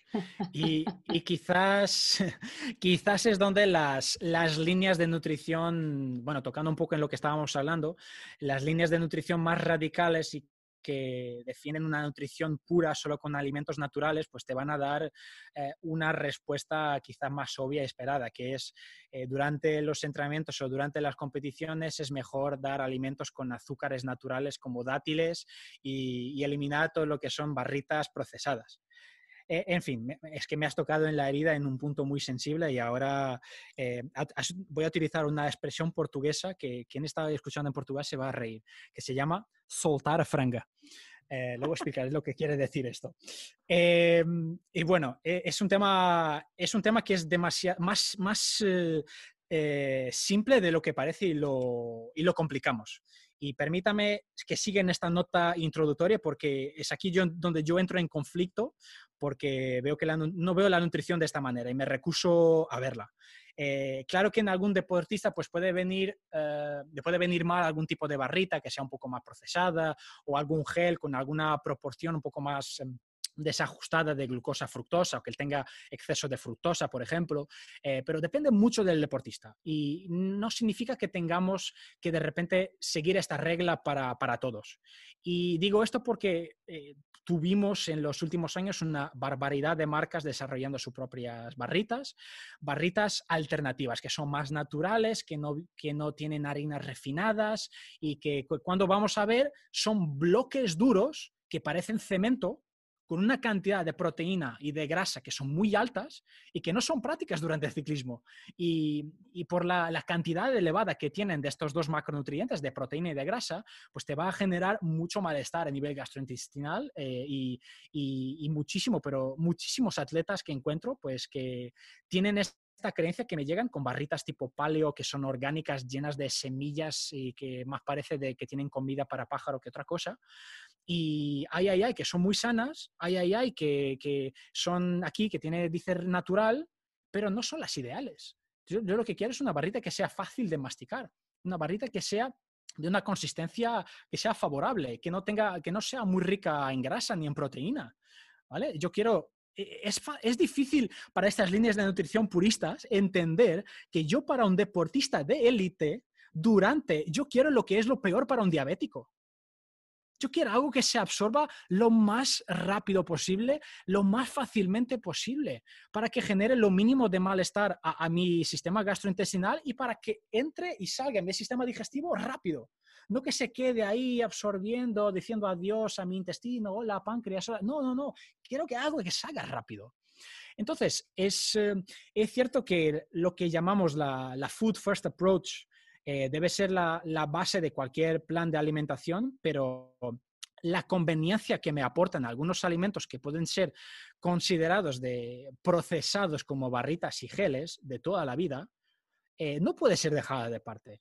Y yo sé que voy a comprar enemigos con lo que voy a decir, pero no me importa, porque en España yo noto que existe esta línea de nutrición alternativa muy similar a lo que hablamos, de lo que encontramos a los Estados Unidos, y que solo sabe adherir a líneas de nutrición radicales, como hablamos, por su, por su eh, gastronomía pobre, y, y noto que en España pues sigue un poco lo mismo. ¿Y por qué yo insisto tanto en esta nota introductoria? Porque tú me has preguntado de, comida durante y yo te estoy dando, esta, dando aquí este, este fado portugués. Entonces, eh, esto eh, parece, que, parece que es un sacrilegio para muchos que un ciclista se tome una Coca-Cola durante una carrera como parte de tu aporte de hidratos de carbono. Y se hace el silencio ahora. Los oyentes estarán, ¡buah! ¿A que sí?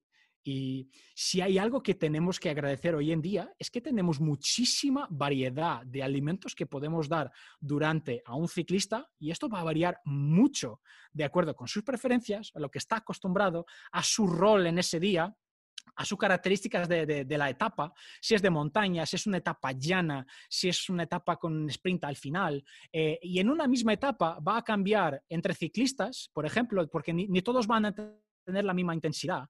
Eh, unos pueden tener en la misma carrera, en la misma competición, 60 gramos por hora, otro ciclista que le está dando apoyo puede tener 70 y quizás el líder puede tener 90 gramos de hidratos de carbono o incluso más. Y no hace falta decir que yo estoy periodizando en ciclistas, porque ni a todo hay que llamar periodización en esta vida. Estoy simplemente, son ciclistas que tienen diferentes roles y no, es que por, eso hay que llamar que, ay, ay, ay, que yo periodizo. Entonces también me, me, me molesta un poco y esta cosa que hay que dar nombres a, a las cosas, ¿no? Para parecer que somos eh, inteligentes. Y, bueno, si pensamos solamente en entrenamiento, normalmente no se, no se utiliza tanto geles, esto se, deja para las competiciones, se, utilizan barritas, plátanos, eh, bebida deportiva, eh, más en contexto de entrenamiento, que pueden variar en la concentración de hidratos de carbono. Para algunos momentos puede estar eh, en una concentración de, 6 gramos, perdón, de 6, 6%, y quizás en periodos pues, que quiera entrenar el intestino pues, hacer un, y hacer un training de gut puedo aumentar un poco más la concentración. Y perdona a los puristas de la nutrición si no utilizo dátiles, eh, James Morton tampoco los utiliza, así que bueno, prefiero utilizar, sí, siempre los mismos alimentos que voy a utilizar en la competición, eso sí. Y las cantidades pues varían de acuerdo con si estoy haciendo un training low o no. Eh, puede existir eh, un entrenamiento de cuatro horas donde le doy a mi deportista menos de 30 gramos por hora, y en algunos que solo empiezan a comer a la segunda hora, por ejemplo, esto varía mucho y es como les comentaba al inicio, eh, si, yo estoy trabajando con ciclistas de categorías más bajas o más jóvenes que tienen muchos errores básicos en su alimentación, pues yo voy a estar más preocupado en educarles y, a comer y, y, más tarde después aplicaré quizás estrategias de, de, periodización, y aquí sí aplico la periodización de, los hidratos de carbono, eh, y muchas veces se ha dado el caso de tener que salir a dar pedales con ellos para, hacer esta educación encima de, la bicicleta, y, bueno, este entrenamiento es más suave, claro, porque si no yo no, les puedo acompañar. Entonces, pero ya en contexto competitivo, pues la cosa muda de figura completamente, y un ciclista, pues cuanto más experimentado es, no tiene, no tiene tanta necesidad de de entrenar el intestino como un corredor eh, que sea menos experimentado.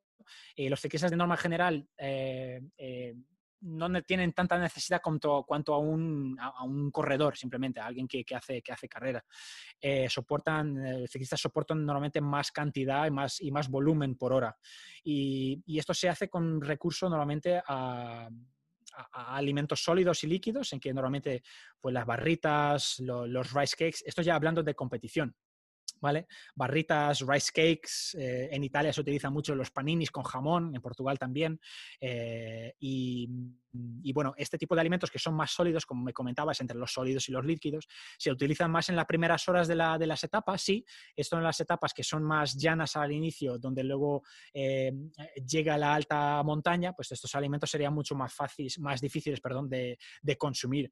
Y bueno, para estos momentos quedan los geles y, las bebidas deportivas. Y esto porque es lo más rápido de tomar y no tienes que interrumpir tu ritmo respiratorio para, para consumirlos. Pues imagínate a ir a a 180 eh, de pulso y tener que estar masticando y, quitar la barrita de su envoltorio y, no es práctico.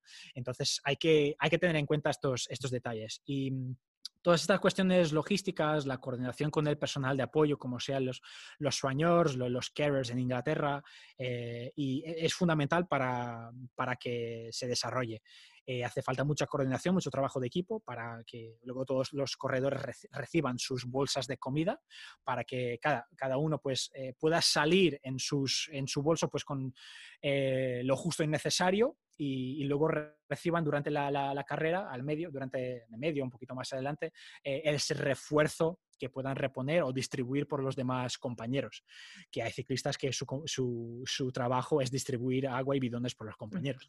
Esto le hace, les hace mucha confusión a la gente, que exista un ciclista que, que, trabaje para los demás. ¿no? Todos los ciclistas trabajan normalmente para, para uno. y una nota final para los que se podrán haber quedado impactados con lo de la Coca-Cola durante.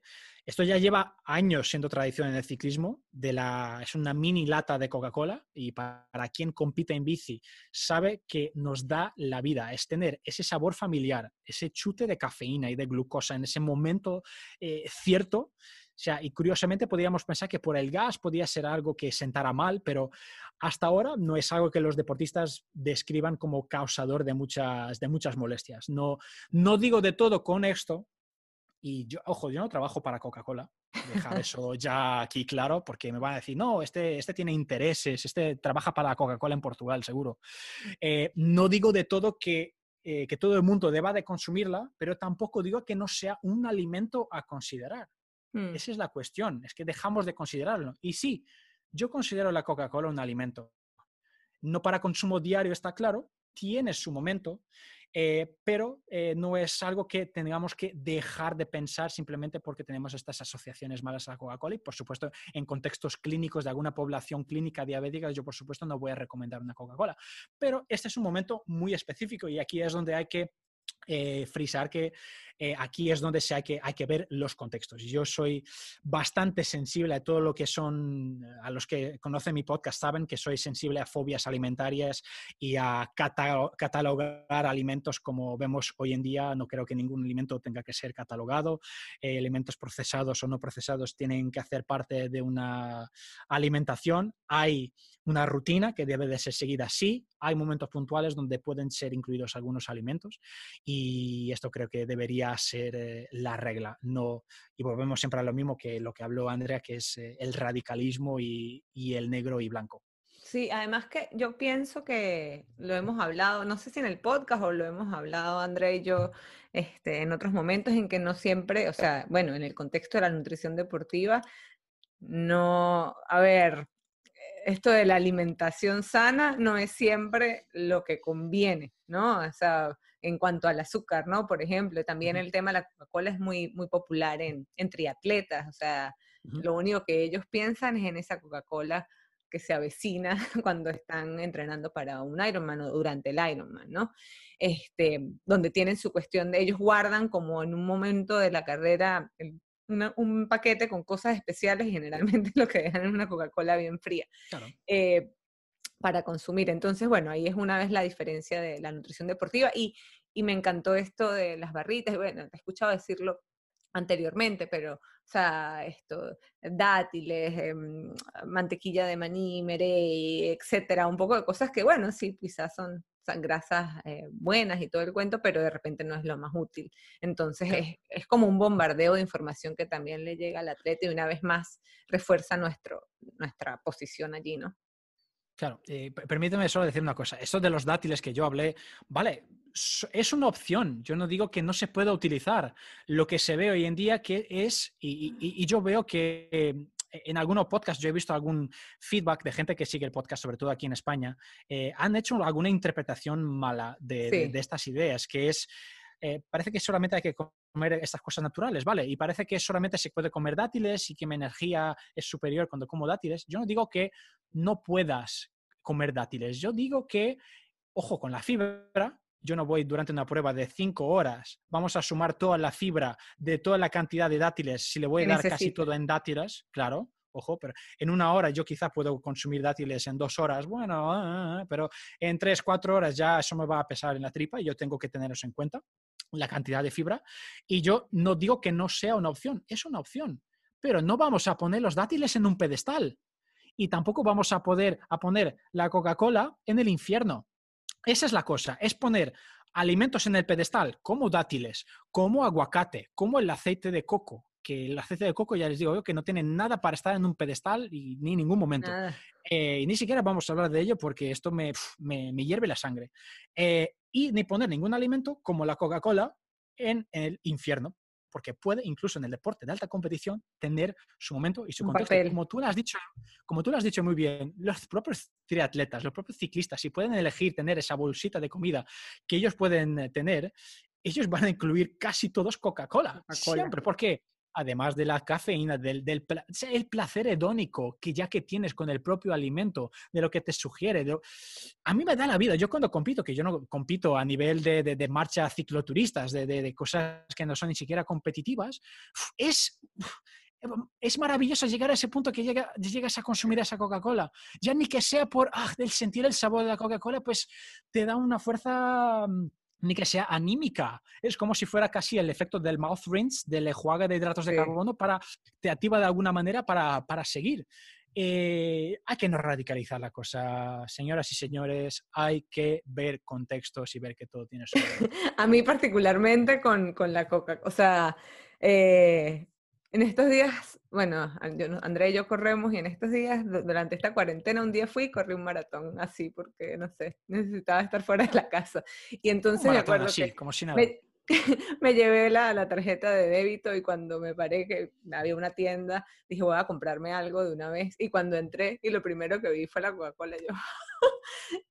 y me la tomé con un gusto y, y bueno, este, le mandé una foto a uno de los futbolistas con los que trabajo. ¡Oh, no! ¿Cómo te vas a tomar eso? Y yo, bueno, pero ¿qué, qué tiene? ¿no? mira, este, tomar Coca-Cola?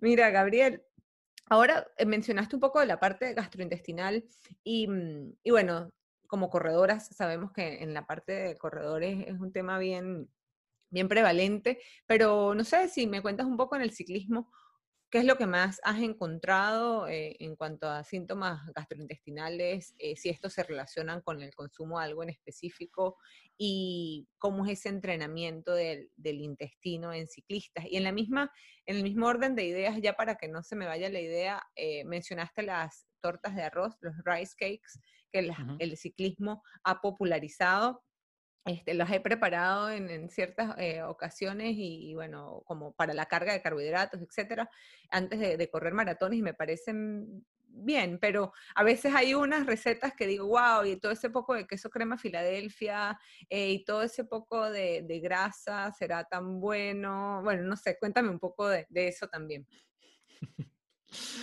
Sí, hay, hay, aquí cosas, varias cosas que el tema de los rice cakes es, sin duda algo, algo muy particular del ciclismo. Eh, pero bueno, antes de ello, antes de, ir a los rice cakes, el tema del, del entrenamiento del intestino y de los síntomas que se encuentran, pues es un tema que yo he intentado siempre dar bastante importancia en el podcast como, como algo fundamental eh, y que creo que aún se da poca importancia. Y, los aspectos en este, en este punto, sin duda, a nivel mundial son, son Jamie Pugh de la, de la Liverpool John Moores y, y, Patrick Wilson, que ha lanzado recientemente su libro, The Athlete's Gut, y que os recomiendo porque es un pedazo de Biblia sobre todo este tema gastrointestinal increíble, increíble. Y, y bueno, en el libro de Patrick está justo una frase que suelo utilizar en mis clases que es las competiciones de resistencia se ganan o se pierden en el baño, eh, y que es eh, crítico. La frase original no sería esa, la frase original en inglés sería eh, More marathons are won or lost at the porta toilets than at the dinner table.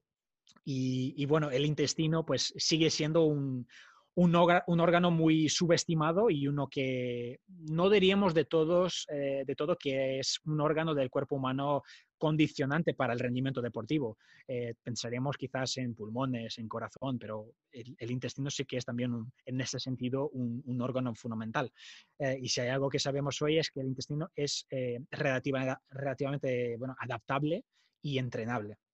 Hay justo una, anécdota en el mundo del ciclismo que es Tom Dumoulin, eh, ciclista que ha ganado hace tres, años el, el, Giro de Italia, pues tuvo un episodio donde en directo se tuvo que bajar de la bici y en eh, ahí tuvo, baja el pantalón y tiene que ir a hacer ahí el Calling of Nature y hacer ahí su, bueno, sus necesidades porque tuvo un momento muy complicado.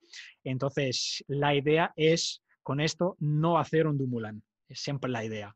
Eh, y por un lado, eh, esto es muy fácil de decir porque yo quiero que mi ciclista pueda consumir esa cantidad máxima de hidratos de carbono que, que, yo le doy durante una, una, carrera, pero por otro yo quiero minimizar las molestias gástricas.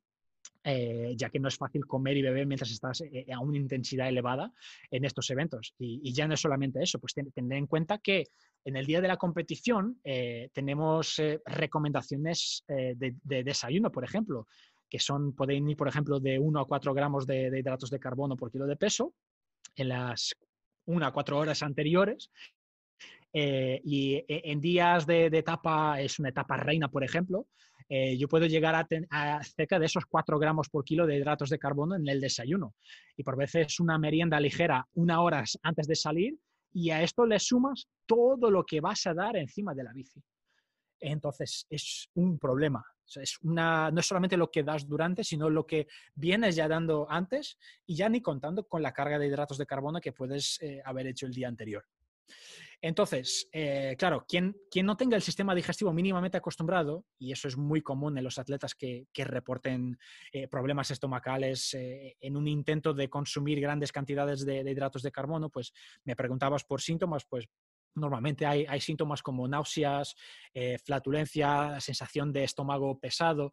Y esto todos, todos los que o competimos o hacemos alguna competición, ya que sea de, lo que tú haces, de, correr, de maratón o, sea encima de la bici, eh, nos condiciona horrores durante una competición. y no es por falta de glucógeno, no va a ser por falta de energía, es por malestar, eh, porque tienes esa sensación desagradable, porque tu intestino luego te, te causa náusea y, simplemente no vas, no avanzas. Te condiciona de, de, inúmeras formas. Entonces, eh, hay otras cosas luego que, se puede sumar aquí, eh, por ejemplo, también, que es la ansiedad precompetición. Imagínate que el, atleta tiene una ansiedad brutal, si eres un atleta más joven eh, y luego si encima, encima de esta ansiedad le vamos a dar cafeína. Y, ya hablaremos de ella más adelante porque puede agravar o aún empeorar la intensidad precompetitiva, la, la, la ansiedad precompetitiva. Entonces, ¿quién trabaja con ciclistas que tienen que integrar muy bien todos estos, estos conceptos y saber mirar al deportista que tiene delante. Eh, por lo tanto, en estos atletas con menos experiencia, que, es los que son los que normalmente eh, donde se verifican estos síntomas, hay que, mm, hay que intentar aplicar una, una, estrategia controlada del entrenamiento del intestino. Eh, estas estrategias pues normalmente tendrán como objetivo pues aumentar el vaciado gástrico, eh, mejorar la absorción intestinal, el confort gástrico y con ello pues reducir todas estas molestas, molestias gastrointestinales. ¿no? Entonces, hay varias maneras eh, reportadas en la literatura científica de cómo hacer esto. Ah, se puede entrenar mezclando grandes volúmenes de líquido y sólido, o sea, esto sería ya entrenar el estómago, entrenar lo que sea la capacidad de llenar el estómago. Eh, se puede hacer entrenar también después de una comida, acostumbrar el cuerpo a entrenar después de, justo después de, comer. Eh, entrenar luego con elevadas cantidades de hidratos de carbono durante, y aquí yo diría que con, con alimentos que, que se vayan a utilizar durante la, carrera, no alimentos cualquiera, alimentos que te vayas a, familiarizar.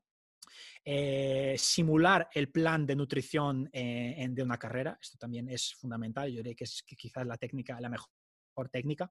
Y, bueno, aumentar de una manera general el aporte de hidratos de carbono de, la dieta. Esto para el caso de los atletas que vengan haciendo eh, dietas muy bajas en hidratos de carbono y desacostumbren, porque puede pasar, y encuentro mucho, atletas que vienen de hacer largos periodos de low carb, de repente pues quieren competir y no les va no, no, aguantan una barrita que sea, la bebida deportiva, sobre todo la bebida deportiva se, nota que es lo que les cae peor, quizás por ser lo que quizás se absorba más rápido, no sé, pero es lo que se nota, no, no toleran nada bien. Entonces, hay que articular las cosas muy bien, porque yo vengo de periodos que acabo de decir que en periodización yo puedo hacer low carb en algunos momentos, pero tengo que saber articular las cosas bien para llega un momento de competición y poco a poco yo voy reintroduciendo hidratos de carbono para que todo lo que son mis sistemas enzimáticos, si queremos hablar, hablar de estas hormonas que la, la gente gusta mencionar, la, la piruvato deshidrogenasa, de todas esas hormonas que son dependientes de, la glicólisis, pues tienen que estar más o menos acostumbradas y tener las condiciones ideales para, para, para actuar. Entonces, esto es la teoría.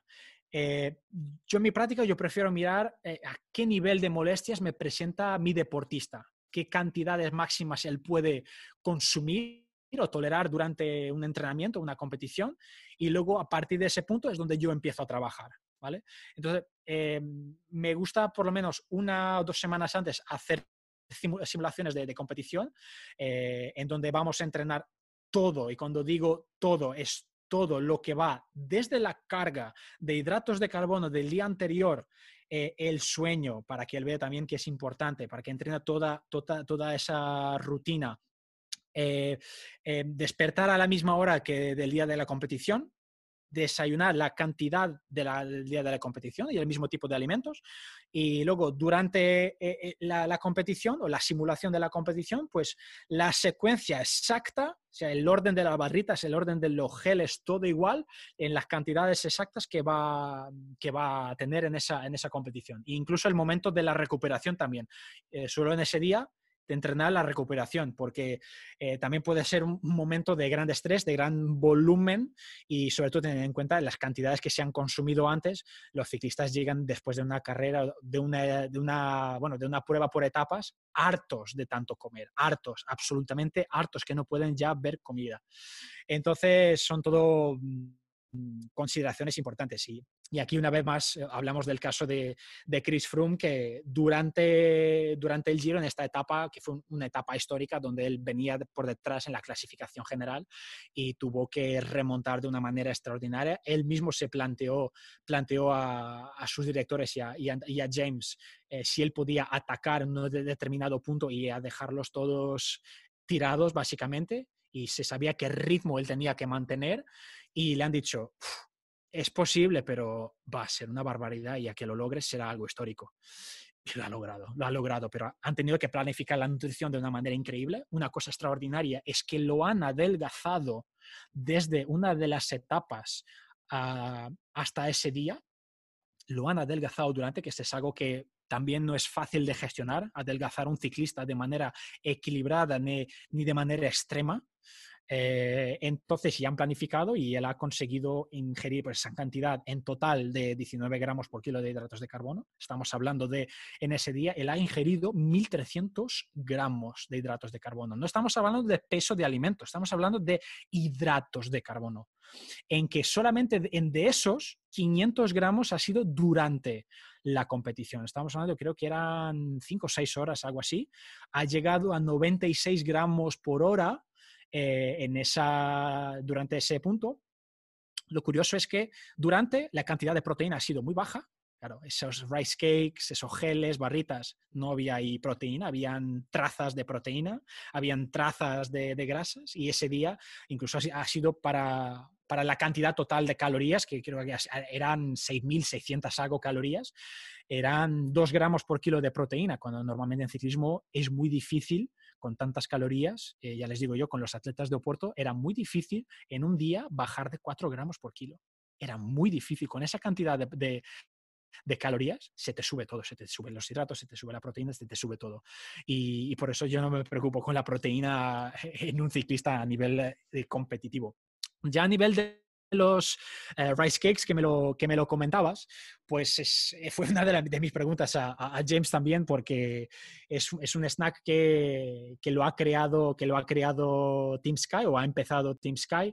Es, eh, supuestamente resultó todo de un comentario de, Bradley Wiggins y de que algo que había visto y luego los chefs han, ah, empezado a, intentar crear recetas y adaptar recetas.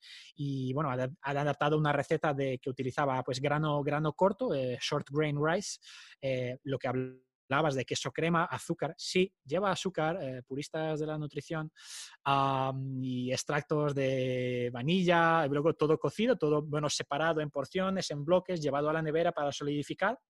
Y, eh, bueno, algunas versiones pues podrían eh, utilizar gelatina para darle textura y bueno, a partir de, de ahí pues todos los equipos prácticamente hoy en día lo hacen, tiene sus propias versiones con diferentes tipos de rellenos, algunos les ponen Nutella dentro, otros les ponen mermeladas, otros les añaden frutos secos, eh, algo que yo no veo interés, sinceramente, y, bueno, eh, algunos les añaden miel también, y son una manera de, si lo vamos a ver, es un vehículo de eh, más azúcar, le puedes añadir azúcar extra y diferentes tipos de sabores, porque un gran problema que hay en el ciclismo es que los ciclistas se pueden hartar de, siempre la misma barrita, siempre el mismo sabor de, de isotónica siempre el mismo sabor de, geles también. Y los geles, yo ya considero, estoy hablando con Jamie Pugh, tienen ya sabores demasiado agresivos los geles y puede ser un motivo por lo cual los geles muchas veces no sientan bien, por los sabores raros que tienen, que parece que los geles ya son como proteínas, que tienen que saber a stracciatella. Eh, y bueno, eh, y las barritas, pues, eh, como ha, mencionado él también, tienen la ventaja de que hidratan. O sea, es un alimento que lo, lo cueces, al contrario de una barrita, pues no está deshidratado hidratado, entonces te aporta algo de, hidratación que también está, está bien eh, considerado. Y, bueno, eh, pero todo esto para decir que es, es un alimento más, a sumar a toda la variedad que tenemos, punto. Mira, en Portugal, por ejemplo, hay algo curioso que es, tenemos nuestra propia versión de los rice cakes, que es una, una versión que le llamamos aletría, que es lo mismo, pero con pasta quizás en algunos otros países lo, hagan, no, no, sé, pero es una receta muy antigua, un postre de toda la vida que se come en Navidad y que se utiliza eh, con un tipo de pasta pues más, más fina, tipo vermicelli o un capellini y, tiene un tipo de proceso de confección pues muy, muy, muy parecida a un, a un, rice cake y se queda y se corta pues también y se puede separar en porciones y viene, viene muy bien. ¿Cómo se llama? Eh, aletría. Aletría. Aletría, eso lo, puedes, lo puedes buscar. Luego, les enseño imágenes. Y mm, bueno, a, mí lo que me gusta hacer con todos estos snacks que veo particularmente importante en el ciclismo es, eh, es algo que no se habla mucho, que es cocinarlos con una cantidad más generosa de sal para que aporten sodio durante. Esto porque mm, yo no acepto marcas de barritas y geles que no me aporten sodio durante el ejercicio. Y hay muchas barritas y geles que no lo aportan, que no tienen. Se dicen marcas de nutrición deportiva, pero luego la cantidad de sodio que tienen es mínima. Parecen eh, marcas de barritas para una persona con hipertensión. Y yo no quiero eso. Yo quiero barritas geles para un deportista. Y yo muchas veces estoy apuntando por un determinado rango de sodio y eh, tengo que aprovechar todos los alimentos que me pongo en la boca del deportista que me aporten sodio también, que sean un vehículo de sodio. Entonces, los rice cakes y la y estos, todos estos alimentos extra que podemos eh, tener, eh, por ejemplo, los paninis con, con, jamón, por ejemplo, jamón que sea lo más magro posible, por supuesto, eh, también pueden dar esta, este, esta ayuda en el aporte de sodio y es algo que nos, Andrea se acordará que Juan del Coso nos, nos, insistía mucho en sus clases que las isotónicas que tenemos hoy en día no están preparados o no, no aportan la cantidad de sodio correspondiente a la cantidad de sodio que pierden los deportistas por hora. Y es algo que... Es que el sodio es malo también acuérdate. Sí, sí. Bueno, bueno, bueno, claro, claro, es que no podemos dar sodio. ¿Qué, estoy yo, diciendo aquí? Aquí, aquí vemos una vez más contextos. El deportista necesita azúcar y no tiene por qué ser de necesariamente de eh, fuentes de bajo índice glucémico. Yo puedo hacer una, una carga de, de hidratos de carbono sin utilizando eh, fuentes de, hidratos de carbono de índice glucémico alto constantemente, incluso porque el día anterior yo tengo muy poco interés en tener alimentos ricos en fibra. Entonces, eh, ahí es otro punto donde la alimentación sana choca un poco con la alimentación del deportista. Yo no tengo mucho interés en tener, eh, yo voy a comer vegetales durante una competición, yo no voy a comer vegetales durante un desayuno o, quizás algunos tipos de, fruta que pueden tener algún tipo de fibra que no me siente bien. De la misma manera que la leche, que puede ser un, alimento eh, complicado en los días de hoy, que o se ama o se, se odia y se le atribuye 1500 eh, propiedades malas, pero la leche tiene una, es de, los alimentos aislados con más trabajos a nivel de recuperación muscular de glucógeno, por ejemplo, y tengo, tengo ahí un momento para él. Sin embargo, quizás en alguna persona o que es intolerante o que aún no siendo intolerante no le cae bien la leche en el desayuno, puedo no considerarlo. Todos son contextos, todos son contextos, no hay que, que radicalizar las cosas y es así que que, yo intento ver la nutrición y todos los alimentos que tenemos a nuestra disposición para utilizar durante eh, la alimentación de un deportista. Yo hablo demasiado. Vosotras intentad, intentad callarme, por favor. Mira, Gabriel, entrando otra vez en el tema del sodio, ¿cómo es el monitoreo de la hidratación en el ciclismo? ¿Cómo, cómo la llevas a cabo?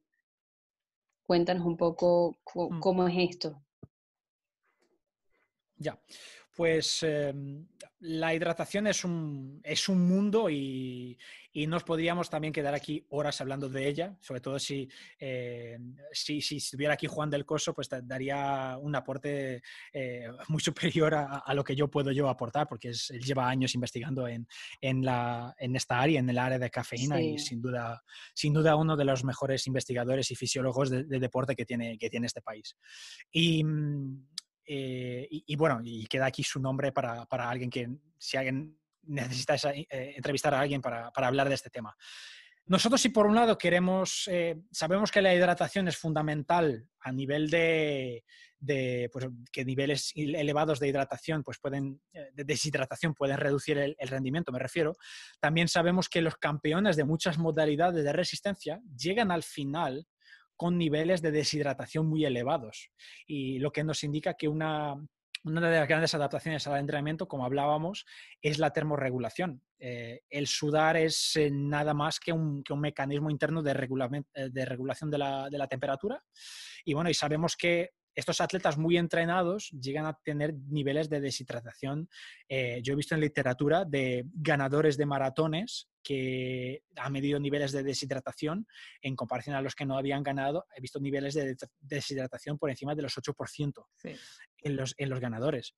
Entonces, eh, pero mucho cuidado con estrategias de deshidratación que ya hablaremos de ellas, porque eh, hay que ver primero la monitorización de la hidratación y eso se puede hacer de manera muy simple a lo largo de la temporada, con pesar el atleta antes y después de un entrenamiento de una o dos horas, por ejemplo, eh, descontar los líquidos que haya consumido durante y calcular la cantidad de, líquido que, haya perdido en ese tiempo y con eso bueno, obtendremos una tasa de pérdida de, bueno, de, cantidad que el atleta de lo que ha perdido y lo que debe tomar por hora de, competición o de, entrenamiento. Y es muy variable entre ciclistas y luego se, tiene que tener también en cuenta cuando el ciclista sale de un, clima que está aclimatado a un, clima seco y luego va a competir en un clima eh, más húmedo. Puede, puede tener una deshidratación más severa y, por eso, muchos ciclistas van antes e intentan hacer una aclimatación previa y esto es un tema que seguro que no me voy a meter porque Juan o otra persona que sea experta en hidratación eh, les hablará eh, mucho mejor. Eh, y bueno, se puedan aplicar estrategias de, deshidratación funcional, sí, y de hecho es relativamente común en el ciclismo para aumentar los vatios por kilo por peso, de manera, de forma a bajar el peso ante una determinada competición. Y es que Jokendrup también refirió una, eh, esa estrategia como parte de, del entrenamiento de Primoz Roglic para, para ante esa competición que tenía que ganar para bajar de peso. Pero esto no hay que hacer, hay que hacerlo de manera muy cuidadosa y no en todos los deportistas, porque es algo que si sale mal en ciclistas se paga un precio muy elevado, eh, pero es otra manera de poder manipular el peso de cara a una etapa o una competición, como puede ser una crono, una escalada, pero es algo que se tendrá que hacer eh, por un nutricionista ah, con experiencia o alguien que tenga una, experiencia, que esté en el equipo, un sports scientist que tenga eh, experiencia manipulando, investigando este tipo de, metodologías. Luego, a nivel de, sodio, me has preguntado por el sodio es algo que eh, me sorprende mucho que no se hable tanto, de que se hable tanto de, temas que no, no, importan tanto como eh, los azúcares y esto y purismos en la nutrición y algo que puede comprometer el rendimiento de un deportista, como sea eh, el hecho de que tú no, no aportes sodio lo suficiente, porque si tomas solamente agua o si tomas solamente una bebida que no te aporta muchas sales. Eh, en casos más radicales, quizás en el triatlón, tú puedes llegar a casos de hiponatremia. Y se tiene que tener un equilibrio electrolítico e, es fundamental eh, en, el, en, el, deporte de resistencia. Hay que aportar ese sodio hay, cantidades que pueden variar mucho entre deportistas, pueden ir desde eh, yo creo que 500 a incluso a 800 eh, miligramos por, por hora. Eh, normalmente lo que se puede hacer es, si queremos una medida más precisa, se puede hacer, por supuesto, no está al alcance de todo el mundo, pero se puede hacer una medición en el laboratorio con parches de sudor que luego se, se homogenizan y se, y se pueden medir la cantidad de, de, sodio y, y de sales en general que se pierde es básicamente eh, eh, uno de los únicos electrolitos o el principal electrolito que hay que monitorizar. Yo, hay una particularidad muy curiosa en Portugal, en España, sobre todo en Portugal. Portugal es el país de Europa que más suplementa con magnesio, donde se verifica una suplementación con magnesio más alta. Portugal y, si no estoy equivocado, Polonia. Pero en España sí que hay también una, también una búsqueda por magnesio un poco absurda. Y si alguien tiene calambres, por ejemplo, lo van a atribuir a la falta de magnesio. Sigue mucho esta, esta idea, o que, la, que los calambres son por falta de sodio, cuando no tenemos eh, investigación de eso. Y entonces ahí es donde entraría otro tema que se podría entrar, que sería el, el zumo de pepinillos que daría para otro podcast. Y, bueno, ahí les invito a, escuchar el episodio número 4 de Field Pedal. Yo llevo el tiempo haciendo publicidad, perdón. No, pero ese episodio en particular es excelente. Fue uno de los primeros que escuché. Me, me, me, encantó porque es algo que no, no, se habla, porque se atribuye tanto los calambres a, a algo que no, no se, está, se está atacando el, el, enemigo que equivocado cuando la causa de los calambres normalmente es una sobreestimulación nerviosa descontrolada, que al parecer es más controlada por un estímulo nervioso que otra cosa. Mm. Y bueno, y el zumo de pepinillos ahí tiene un efecto eh, importante que, bueno, ya no es, no es, para, no es para esta, esta entrevista. Yo soy pro, pro jugo de pepinillo, siempre, desde hace muchos años. Eh, quería preguntarte un poco que, bueno, vimos que ah, justamente acabas de escribir un, artículo para, para, para, para, una revista de ciclismo. Eh, queríamos hablarte un poco de, de, bueno, esta popularidad que han tenido las, las cetonas exógenas en el, en el mundo del ciclismo. Eh, no ha salido un episodio que grabamos con, con una persona que se llama eh, Matías Monsalves, que es un estudiante de PhD de Chile, que justamente su PhD es en cetonas exógenas, y, y, bueno, quizás tú nos vas a complementar un poco ese, episodio que está por salir, pero cuéntanos en el ciclismo, ¿por qué se hicieron tan populares? Y luego, ahora en este momento, ¿cuál es el, eh, no sé, qué se ha visto en, en este respecto? Hmm. Bueno, yo para nada soy un especialista en cetonas o dieta cetogénica. Lo, lo que tengo fue lo que fui bebiendo del, del, podcast, de entrevistar a varias personas, eh, entre ellas eh, Mark Evans de, de, la Universidad de Dublin, que su doctorado también ha, ha, sido básicamente sobre, sobre esto. Eh, la persona que hay que, que, mirar es Brandon Egan, que es el gran investigador de, de las cetonas. Em, yo hemos, hemos, visto en los últimos años, porque como ya venimos hablando, que la dieta cetogénica se ha disparado en popularidad y con sus defensores reclamando los, los beneficios que van más allá de la pérdida de grasa, del el control del apetito, de, y es, no es difícil encontrar artículos de blog aleatorios pues que, con afirmaciones de que los atletas en cetosis, en cetosis, pues especialmente aquellos que alcanzan lo que se llama el Fat Adaptation State, eh, pueden redir más con, eh, con, menos hidratos de carbono en eventos de resistencia eh, o, o, o triatlón o, por ejemplo, de ciclismo también. Eh, y mientras que nosotros nutricionistas, pues creo que tenemos una, una postura más equilibrada y que vemos quizás que una dieta baja en hidratos de carbono, pues como hemos visto hasta ahora, uh, y alta en grasas, podría ser quizás una herramienta válida en periodos muy particulares de la temporada eh, de entrenamiento uh, de, de, estos atletas como parte de, de, de, una periodización. Pues la mayoría de, de nosotros no comparte esta postura fanática que, que, vemos y este tipo de enfoque eh, como una única estrategia posible. Ahí está la cuestión y lo que venimos hablando hasta ahora. Eh, hemos visto este tipo de postura radical en los game changers, como hemos dicho, y, y, vamos por el mismo camino y nos vamos dando cuenta de que no es un problema de, es un problema de, de, de generación y de, y de, valores.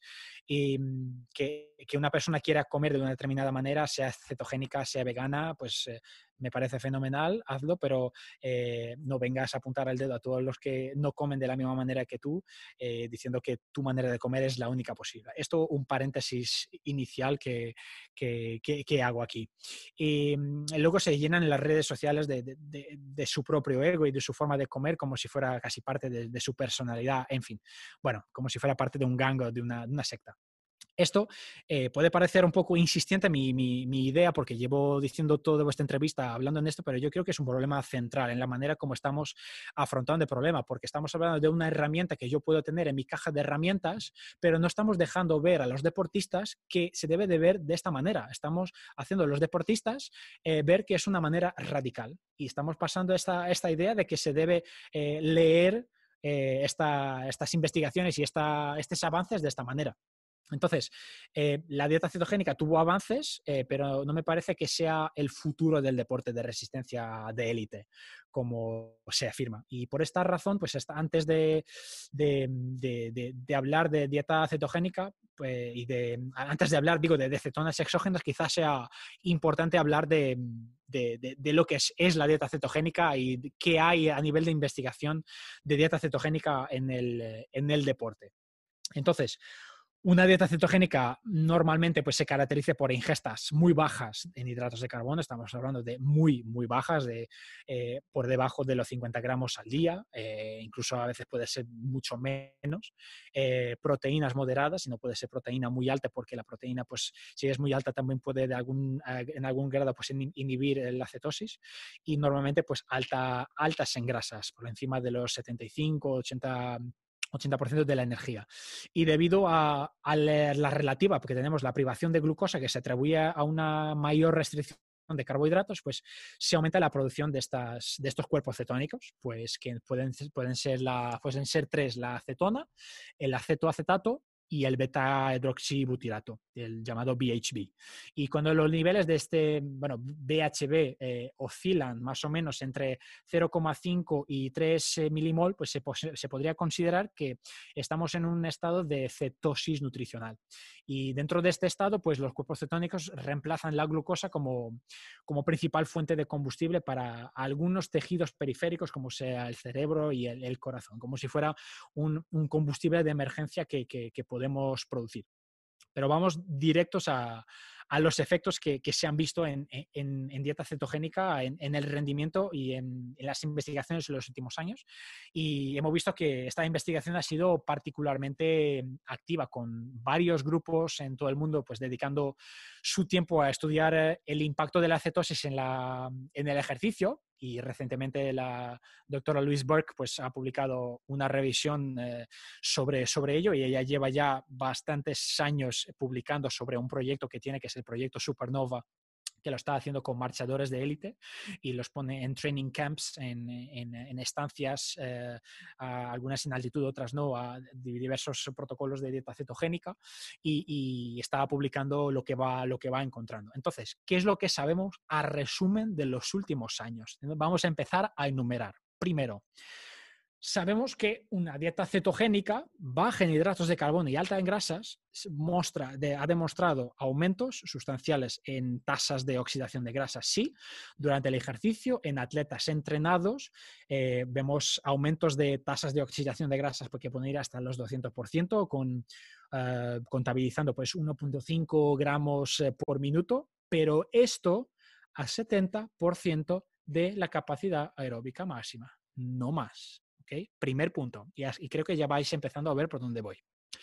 Los atletas altamente entrenados, y esto tiene una gran variabilidad individual, que logran mantener esta dieta cetogénica durante periodos de tres a cuatro semanas, eh, pueden preservar, al parecer, su capacidad de, rendimiento a una intensidad moderada, pero a intensidades más altas, normalmente intensidades que van de los 80% de, de VO2 máximo, el rendimiento parece verse comprometido.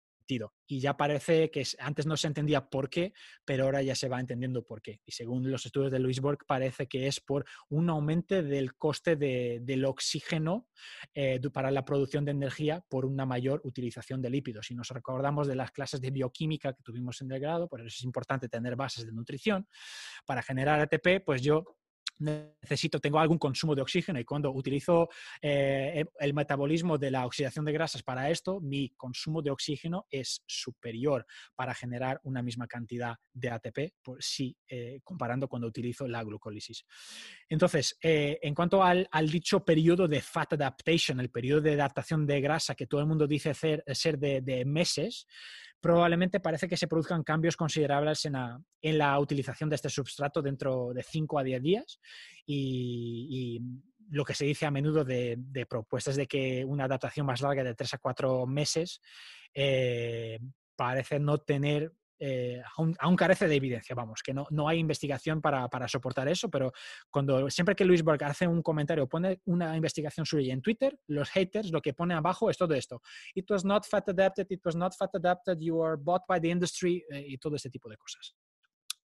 Entonces, bueno, no acusan cuando, cuando no, lo que defiende un investigador no está de acuerdo con nuestra, nuestra visión de nutrición, está todo mal y estamos comprados por la industria. Siempre ese es el argumento, sea con la Coca-Cola o con la dieta cetogénica. En fin, los, eh, los modelos de, de periodización dietética que integran estos periodos de alta disponibilidad de hidratos de carbono con periodos cetogénicos bajos en, hidratos de carbono y altos en grasa, pueden rescatar parte del deterioro que, del ejercicio que, de mayor intensidad asociada a una dieta cetogénica, pero aún así se compromete mucho el metabolismo de hidratos de carbono luego cuando queremos competir. Eso es lo que se verifica y luego se compromete el rendimiento.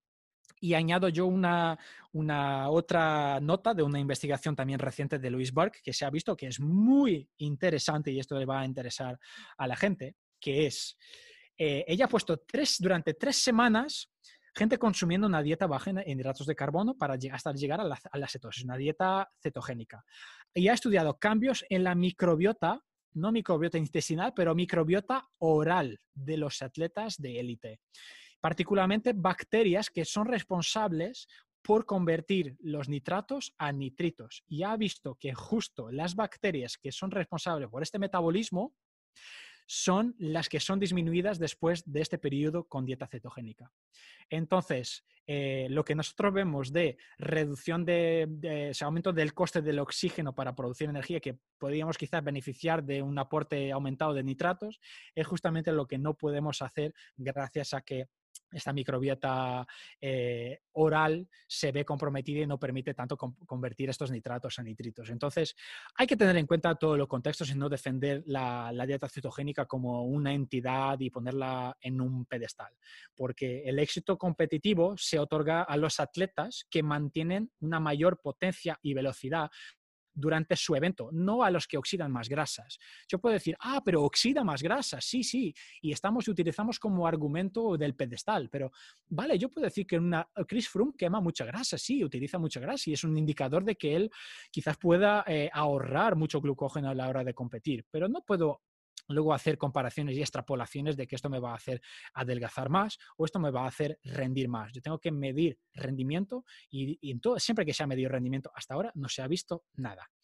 Cetonas exógenas. Pues como hemos mencionado, pues la, cetosis nutricional se logra siguiendo una dieta cetogénica, que es una dieta muy baja en hidratos de carbono. Entonces, eh, la, adherencia a estas dietas eh, no puede ser muy difícil en el contexto de una dieta típica, eh, o sea, de, un padrón alimentario, de una, de una carrera por etapas en el ciclismo, como estamos hablando hasta ahora, exige que nosotros tengamos una dieta alta en hidratos de carbono en todo el momento.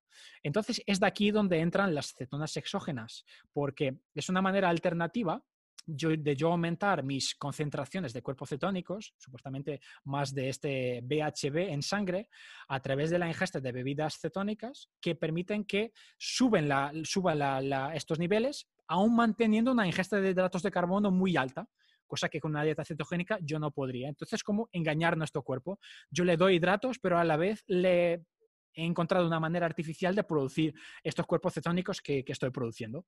Entonces, uno de los principales beneficios supuestamente de la dieta cetogénica es un mecanismo de ahorro de glucógeno que luego te dará una ventaja durante los periodos de, competición de, alta intensidad, de que, son dependientes de los hidratos de carbono. Sin embargo, aunque dan muchas dudas sobre este resultado y lo que es este, si es ahorro de glucógeno o si es eh, disminución del uso de glucógeno, si es glycogen impairing o glycogen sparing. Entonces, cuando miramos investigaciones con bebidas de cetonas, hay, hay que considerar tres cosas. Primero, el tipo de suplemento de cetona, porque hay varios. Hay cetonas diéster, hay cetonas monoéster y luego hay sales de cetonas que son eh, las primeras sustancias que se empezaron a utilizar y que son las que más generaban problemas gastrointestinales en casi todos los participantes y que era casi imposible y además que tenían un sabor eh, terrible, según dicen. Luego hay que ver si los niveles de, de, de BHB de estos coprocetónicos suben en sangre suficiente para ver un beneficio en el rendimiento y normalmente eh, se supone que suban hasta 2-3 milimoles. A veces hay estudios donde suben en 0,3 y ahí es normal que no se vean muchos resultados. Y esto se parece lograr sobre todo con el, el, uh, el acetonas monoéster, eh, y parece ser el mejor, eh, el mejor tolerado y es el que, último que se está desarrollando más. Y también hay que ver otra cosa, que es el protocolo de ejercicio, que si imita o no una, una situación del mundo real. Eh, porque normalmente las cetonas se dan, los estudios con cetonas se dan en un contexto de ayunas en un laboratorio, pero ningún atleta, ningún ciclista compite en ayunas en un laboratorio. Entonces hay que tener esto en cuenta. Entonces, las investigaciones hasta ahora han mostrado resultados muy mixtos a la mayoría, con la mayoría de las investigaciones, pues con cambios del rendimiento, eh, sin cambios de un rendimiento, o sea que se mantuvo igual, eh, y algunas pues con un deterioro del rendimiento. Hasta ahora, el único estudio que mostró un beneficio eh, en el rendimiento observó que pues, ciclistas que utilizaban esters de cetona era, se beneficiaba el rendimiento, sí, se beneficiaba en la, la oxidación de grasas después de un ayuno nocturno. Eh, cosa que no se verifica en un verdadero contexto de, ciclismo de, carretera. Entonces puede ser importante tener en cuenta que, que algunos de los estudios que, en que hubo un beneficio en el rendimiento, pues hay que, tener en cuenta que no, se aplican en, el contexto de competición de, ciclismo o que muchas veces no llegan a estos niveles de, BHB en la, en la sangre. Entonces, eh, entonces bueno, los, cuerpos cetónicos parecen tener un efecto eh, anticatabólico, eh, eso sí, parece haber evidencia de eso, lo que se ha demostrado eh, es, una investigación bastante más antigua eh, que atenúa la oxidación de, leucina y aumenta la síntesis de proteínas eh, cuando, ah, cuando se elevan a, dos, a dos, milimolares de, de, BHB en la sangre. Lo que es interesante ver es que cuando se proporciona una mezcla de hidratos de carbono y proteínas, junto con cuerpos cetónicos al final para la recuperación, eh, pues parece que ayuda, ayuda a, recuperar un poco, o sea, se verifican esas señalizaciones de la mTOR que podrían ser indicaciones de que hay una, recuperación eh, muscular. Y, de hecho, esta, esta investigación nueva que, salió hace poco tiempo ha, mirado exactamente esto, ha dado, ha dado cetonas junto con una, una, carga de hidratos de carbono el día anterior, con un desayuno rico en hidratos de carbono, con una ingesta de hidratos de carbono de 60 gramos de hidratos de carbono durante una simulación de, de una competición y ha dado eh, cetonas en tres, eh, en tres momentos distintos. Y lo que ha verificado y Askeyo Kendrup ha, ha, hecho alusión a esto en su, en su blog hace, hace poco, lo demuestra bastante bien, eh, es que no se ha visto ni cambios de, ni ahorro del glucógeno, ni aumentos del rendimiento, ni absolutamente nada. Una observación que los, eh, que los eh, autores hacen sí es que se ha visto un aumento de la acidosis muscular, que es algo que, aunque al parecer no haya aumentado, no haya comprometido el rendimiento, al parecer puede ser condicionante en el ciclismo si consideramos momentos de explosividad como tenemos, como metas volantes, de momentos que hay que sprintar eh, y momentos en que la acidosis es es condicionante. Entonces, nos da un dato de, por fin, una, investigación donde se ha visto un contexto real y no se han visto resultados de, sus. Entonces, de momento, no, al, parecer, a nivel de rendimiento no parece haber resultados. A nivel de eh, recuperación, yo aún no cerraría el libro porque parece que hay margen ahí para, eh, para mejorar algo quizás a nivel de pretemporada durante adaptaciones al entrenamiento pueda ser una manera de, soportar pues, algunos entrenamientos de, más baja intensidad, pero a nivel de rendimiento no parece ser que tenga eh, mucha, muchos, muchos resultados. Entonces, una vez más, perspectiva, ver bien la investigación toda que tenemos delante y... Y bueno, y lo costosas, ¿no? Que son. Sí, y ya ni siquiera hablando en eso, porque estamos hablando de eh, prácticamente 100 dólares por, tres botellas, que son un día de suplementación. Un día de suplementación. Entonces, claro, cuando tú empiezas a ver eh, coste-beneficio de, diversas estrategias, empiezas a ver, bueno, quizás es mejor contratar un nutricionista para un equipo que estar eh, tomando o comprando cetonas. Quizás sea mejor, pues, invertir en, cafeína, que la considero fundamental para el ciclismo, que, estar haciendo esto, o betalanina, o, otro tipo de suplemento ergogénico. Entonces, eh, pero no, queremos la novedad, vamos detrás de la novedad y esto viene, viene detrás de la novedad de la dieta cetogénica y beneficiando de eso. Entonces, hace falta tener noción de, las cosas. Sí, sobre todo este, amateurs queriendo gastar su dinero en, en cetonas en vez de ir al nutricionista, ¿no? Sí, hay mucha, hay mucha tela que cortar en, en esto de las cetonas y, de, también de un montón de suplementos que, bueno, como sabemos, los usan y, y, que tú ves al ciclista profesional y quizás no usa ni la mitad de lo que usa un amateur, ¿no? Este, bueno, Gabriel, estamos llegando ya al final de nuestro episodio y nos queda la última pregunta que no tiene nada que ver con nutrición, pero sí tiene que ver mucho que ver contigo. Y queríamos preguntarte si tuvieras que elegir una cualidad de tu personalidad o un hábito que tengas y recomendárselo a los demás, ¿cuál sería y por qué?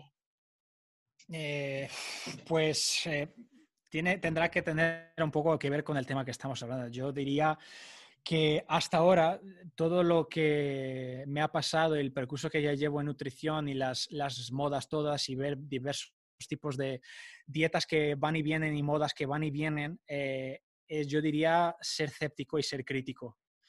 Eh, yo diría que es, es, lo principal y es una característica que hoy no tenemos. Tenemos una, una capacidad muy baja de filtrar información y en el contexto que vivimos actual con el exceso de información que ya se vuelve desinformación porque no hay manera de filtrar, no podemos, eh, no podemos censurar. Esto, la era de la censura ya se terminó en la mayoría de los países en principio. Eh, entonces tenemos que ser nosotros los que tenemos que filtrar la información que bebemos de, Instagram, de redes sociales.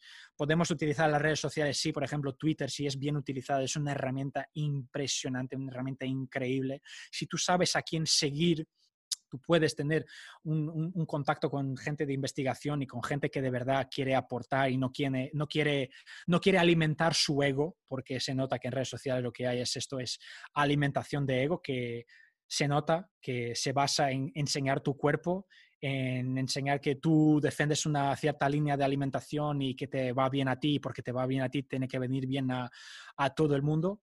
Y, y, yo diría eso, ser escéptico, ser crítico, eh, saber que todos tenemos nuestra profesión. Eh, la nutrición es una profesión como otra cualquiera y el trabajo del nutricionista es del nutricionista. Hay que intentar frenar el intrusismo, que es algo que considero que es un flagelo de la sociedad aún así. Eh, no podemos seguir permitiendo que un fisiólogo del deporte, que un fisioterapeuta, que alguien que no tiene ninguna formación en, nutrición, ya que sea alguien que llega a la nutrición por la, mano de la investigación, que empiece a trabajar como nutricionista. Eso no es un nutricionista. Un nutricionista es alguien que hace una carrera, que crea bases sólidas, que, va evolucionando y que tiene formación específica y llega al punto en que puede y tiene la responsabilidad de trabajar con un, determinado deportista y cada nutricionista es diferente. Yo, un nutricionista que trabaje con fútbol, eh, es diferente de un nutricionista que trabaja con el ciclismo y un nutricionista que trabaja con el ciclismo es diferente de uno que trabaja con la natación, porque cada uno tiene necesidades diferentes y especificidades del deporte, como hemos visto hoy, eh, que, son únicas. Y yo creo que esto hay que intentar combatir de alguna manera, intentar fomentar un poco más eh, el, poder que, tiene, que debe de tener el nutricionista en cuanto en cuanto, bueno, entre trabajar en lo suyo, de la manera que eh, yo voy a un mecánico para arreglar mi coche, no voy a fisioterapeuta. Eh, entonces, eh, cada uno en lo suyo, ser crítico, ser escéptico y, y, bueno, y tener, eh, y, vuestro podcast, por ejemplo, es, es, eh, vosotros tenéis aquí el poder de, de, difundir información y es un, trabajo increíble que lo que me parece que estáis, que estáis haciendo. Es una herramienta que si es bien utilizada, pues puede, puede contribuir para hacer eh, mucho bien, difundir muy buena información y podcasts como el vuestro pues tienen ese poder y, la, y también al mismo tiempo la responsabilidad de, de hacerlo bien, de elegir bien los invitados que, que, invitamos a nuestros podcasts, hablando de los nuestros eh, con el objetivo pues, principal de, pasar a los deportistas y a los compañeros nutricionistas y a todo el mundo eh, las investigaciones, cómo se aplican y sobre todo las, limitaciones que existen, porque ni todo es negro y blanco, todo tiene su momento, su aplicabilidad y, todas, todas las investigaciones tienen sus limitaciones. Entonces, eh, yo diría que serían esas, mis calidades muy aplicadas a la, nutrición o mis características que me gustaría que la gente empezara a trabajar, a tener, tener en cuenta que hay, muchos perfiles de redes sociales que tengáis que, tenéis que eh, dar unfollow, unfollow. Eso sin duda, ver, elegir bien a, quién seguís. Estas dos chicas habrá que seguir, por supuesto, porque están haciendo un muy buen trabajo que hay que, hay que valorar y, y filtrar, filtrar, filtrar, filtrar información.